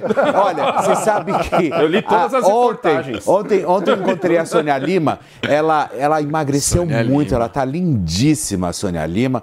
E também, obviamente, outros também que eu encontrei ontem. Mas a Sônia continua um mulherão, né, gente? Você vê como são gerações, né? A geração do Negão é da Sônia Lima, a minha é, da Ellen Ganzaroli. E da Ellen Roche também. A minha é Ellen Ganzaroli. A Ellen minha também geração. estava lá ontem. Estava lá, ficou lá, mas ela ficou no, no, no auditório, junto com a dona Iris, com a Rebeca, com a. Bati muito papo com a dona Cindo, com a, dona Iris ontem, conversamos muito.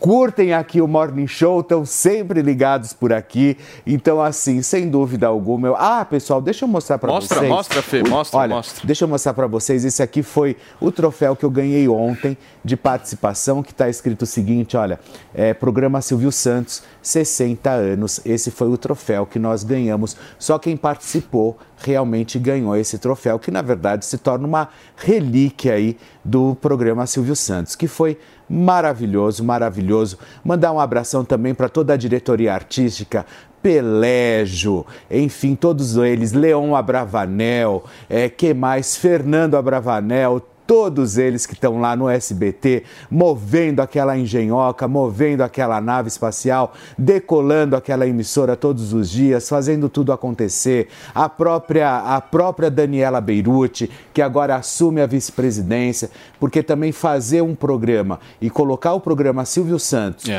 no ar fácil, né? e também sem o Silvio Santos, É. não é para qualquer um, né? Então eles conseguem fazer essa ter essa façanha. Um beijo para vocês e parabéns, viu, pessoal? Show de bola. Para vocês que estão no rádio, eu vou fazer um rápido intervalo, são 11 horas e 44 minutos. Mês dos namorados é nas lojas 100. Smartphone Moto G42, memória de 128 GB e processador octa-core. Nas lojas 100, apenas 1.298 à vista ou 12 de 131,40 por mês. Aproveite! Smartphone Moto G53, memória de 128 GB e câmera dupla de 50 megapixels. Nas lojas 100, apenas 1.698 à vista ou 12 de 171,80 por mês. Sempre tem amor também, Copa Libertadores da América vai pegar fogo no Vai de Bob. Bora então palpitar todas as partidas da Libertadores? Então só vem. Deposite no mínimo 50 reais, selecione a opção Copa Libertadores no Vai de Bob e ganhe 100% em saldo de bônus para apostar na Libertadores. Isso mesmo, 100% de saldo de bônus. Tá esperando o quê? Acesse agora vaidebob.com e bora fazer aquela fezinha. Na dúvida, vaidebob.com. Já parou para pensar em como você tem cuidado da sua pele? Esse órgão, que é o maior do nosso corpo, merece muito carinho e atenção. É hora de aprender sobre o seu tipo de pele, entender como prevenir e tratar o envelhecimento precoce, acne e muito mais. No curso Beleza e Felicidade, a doutora Denise Steiner vai te contar todos os segredos para uma pele saudável e bem cuidada. Acesse niucursos.com.br e se inscreva. Chegou o Panflix, todo o conteúdo da Jovem Pan, onde você estiver e na hora que quiser. Baixe já no seu smartphone ou tablet, é grátis. Diante do cenário atual, onde vivenciamos uma alta disseminação de doenças, é necessária a adoção de hábitos de limpeza mais rigorosos. Para auxiliar a higienização da sua empresa, a Gocil oferece soluções completas com inovação e excelência operacional. A Gocil integra tecnologias e profissionais qualificados, com um modelo de gestão desenhado especificamente para a rotina do seu negócio. Para saber mais, acesse gocil.com.br ou ligue 11 2678 0600. Gocil, a maneira mais segura de confiar. Você sabia que tem novidade no seu rádio? É a Jovem Pan News 76.7 FM. Mais uma frequência para você ficar bem informado. Opinião, análise e informação. Jovem Pan News 76.7 FM. A rádio que você já conhece, ainda melhor. Jovem Pan News 76.7 FM. Jornalismo independente. O Zuco traz o melhor da cozinha italiana. Massas, carnes, risotos e outras opções compõem o menu da casa, que ainda oferece mais de 240 rótulos de vinho. Zuco, Rua Adoc Lobo, 1416. Jovem Pan Saúde. O que é possível fazer se o resultado da harmonização facial não agradar? O cirurgião plástico Dr. Juvenal Friso explica no Jovem Pan Saúde dessa semana. Dependendo do tipo de produto, muitas vezes você consegue fazer a retirada ou por completo ou 50%, 60%, 70% desse produto. Uh, e alguns produtos você não consegue retirar, é extremamente difícil. Os implantes ou os preenchedores é, que a gente não considera definitivo a base de ácido hialurônico, normalmente eles têm prazo de validade aí de um ano e pouquinho, dois anos, mas a gente também tem notado isso, sobretudo em procedimentos. Vou dar um exemplo, por exemplo, o tears through, que é o caminho da lágrima, a olheira, que é uma queixa bastante frequente das pacientes uh, fazerem preenchimento com ácido hialurônico. Às vezes os pacientes vêm 4, 5, 6 meses, 8 meses depois com um linfedema, um edema residual.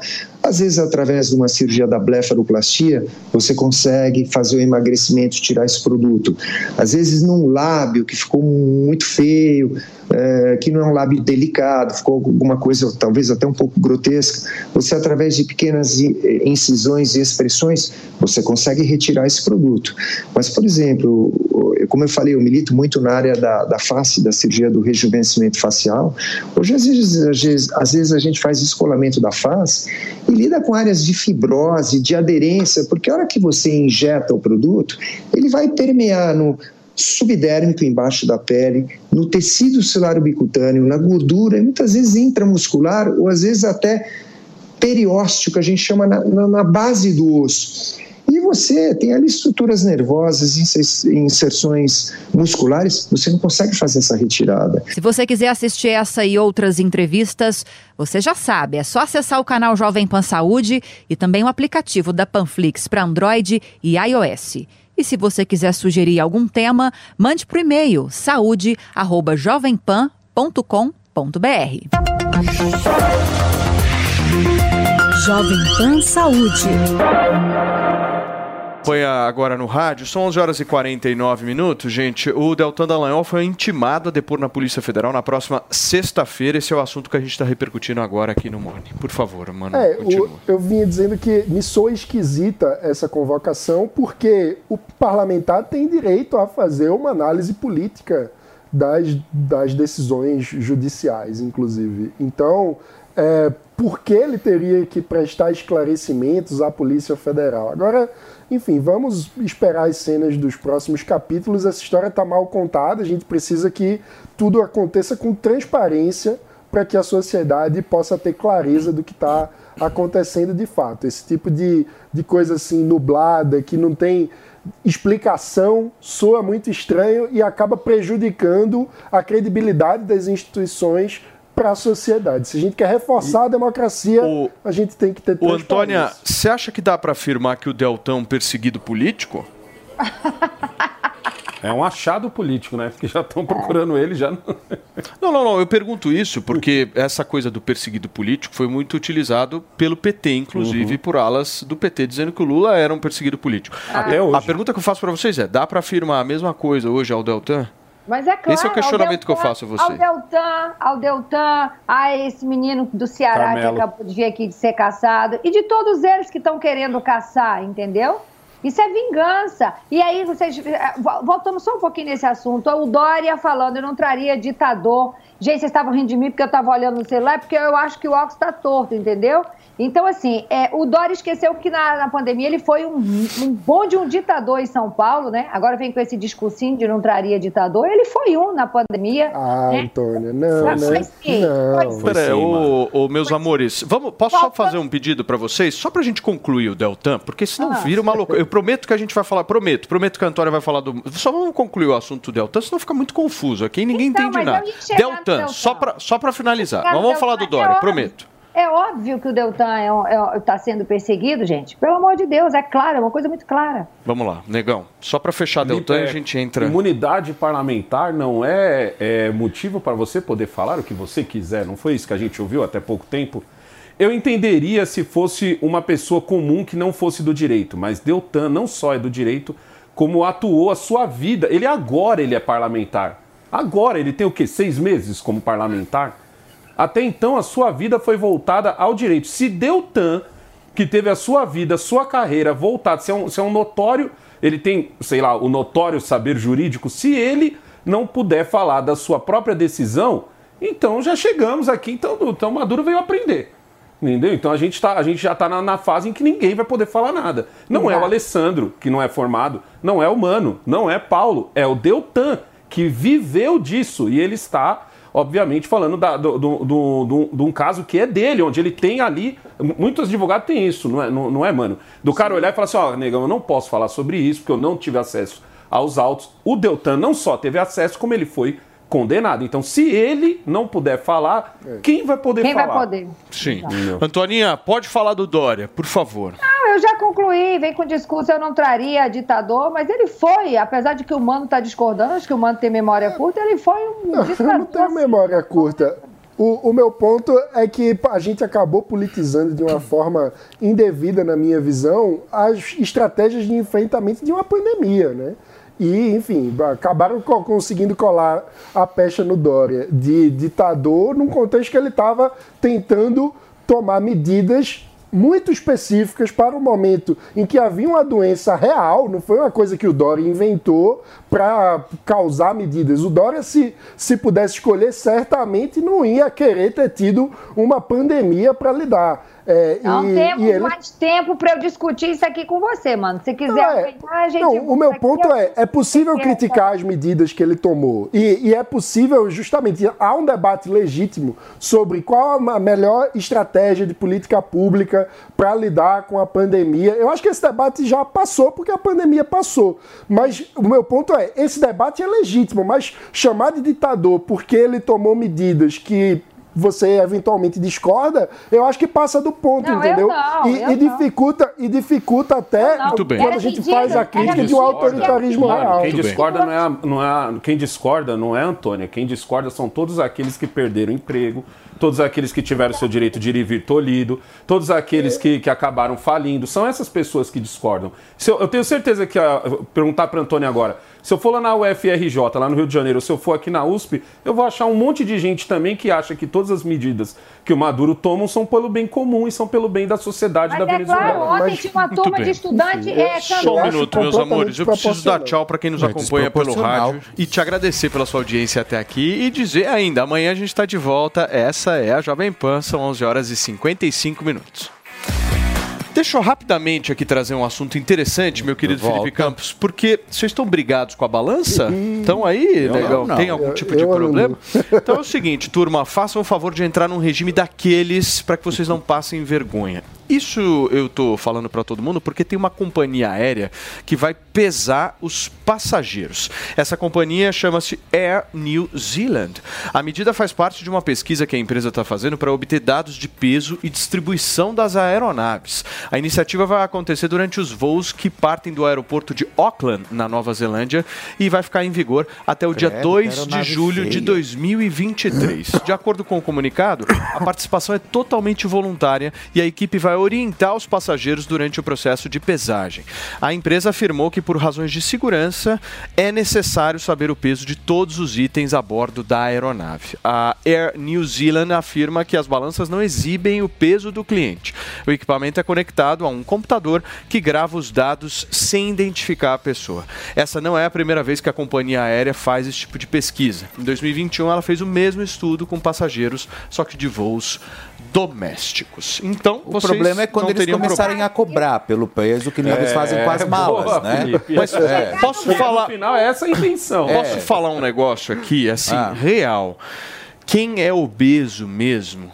passa poucas e boas numa aeronave, meu. É. E eu acho que isso deveria mudar. A gente deveria pensar especificamente de vagas para pessoas que, meu, tem um tamanho enorme, são gigantescas e não cabe. Eu já vi cenas assim, meu grotescas, mano, de gente assim sofrendo para sentar é num, num, Mas num avião. Você, é assim, você tem isso no transporte pô, público. Tá errado. É, os, os ônibus hoje parecem ônibus escolares. Porque... Então, mas do jeito Mas uma coisa é você pagar 5 mil reais numa passagem, outra coisa é você pagar 3, né? No avião, uma boa diferença. A minha perna não cabe no avião. Eu sinto assim de lado.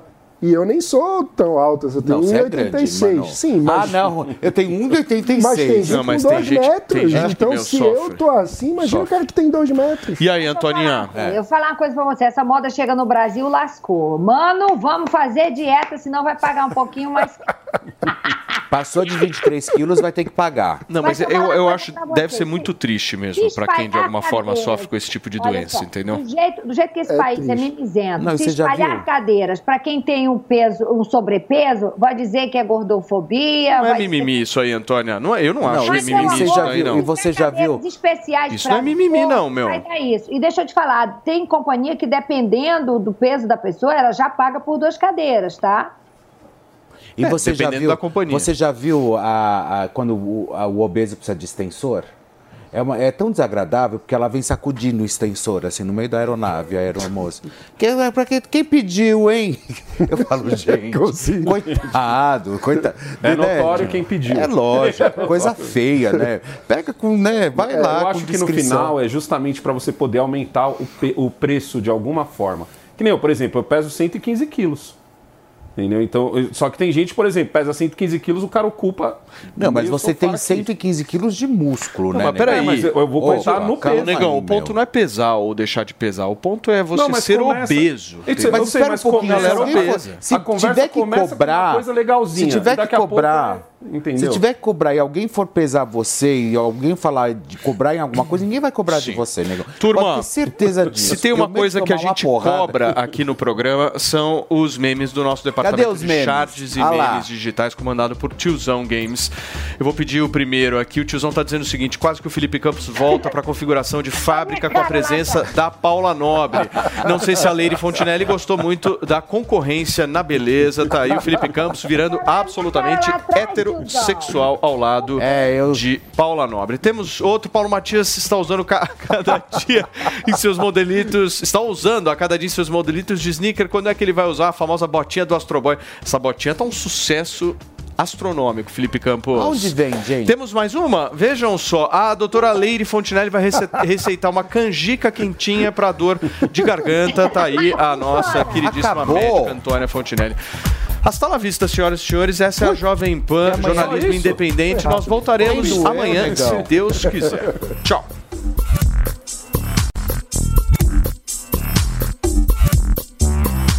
A opinião dos nossos comentaristas não reflete necessariamente a opinião do Grupo Jovem Pan de Comunicação. Realização Jovem Pan News. With Lucky Land slots, you can get lucky just about anywhere. Dearly beloved, we are gathered here today to. Has anyone seen the bride and groom? Sorry, sorry, we're here. We were getting lucky in the limo and we lost track of time. No, Lucky Land Casino, with cash prizes that add up quicker than a guest registry. In that case, I pronounce you lucky. Play for free at LuckyLandSlots.com. Daily bonuses are waiting. No purchase necessary. Void where prohibited by law. 18 plus. Terms and conditions apply. See website for details.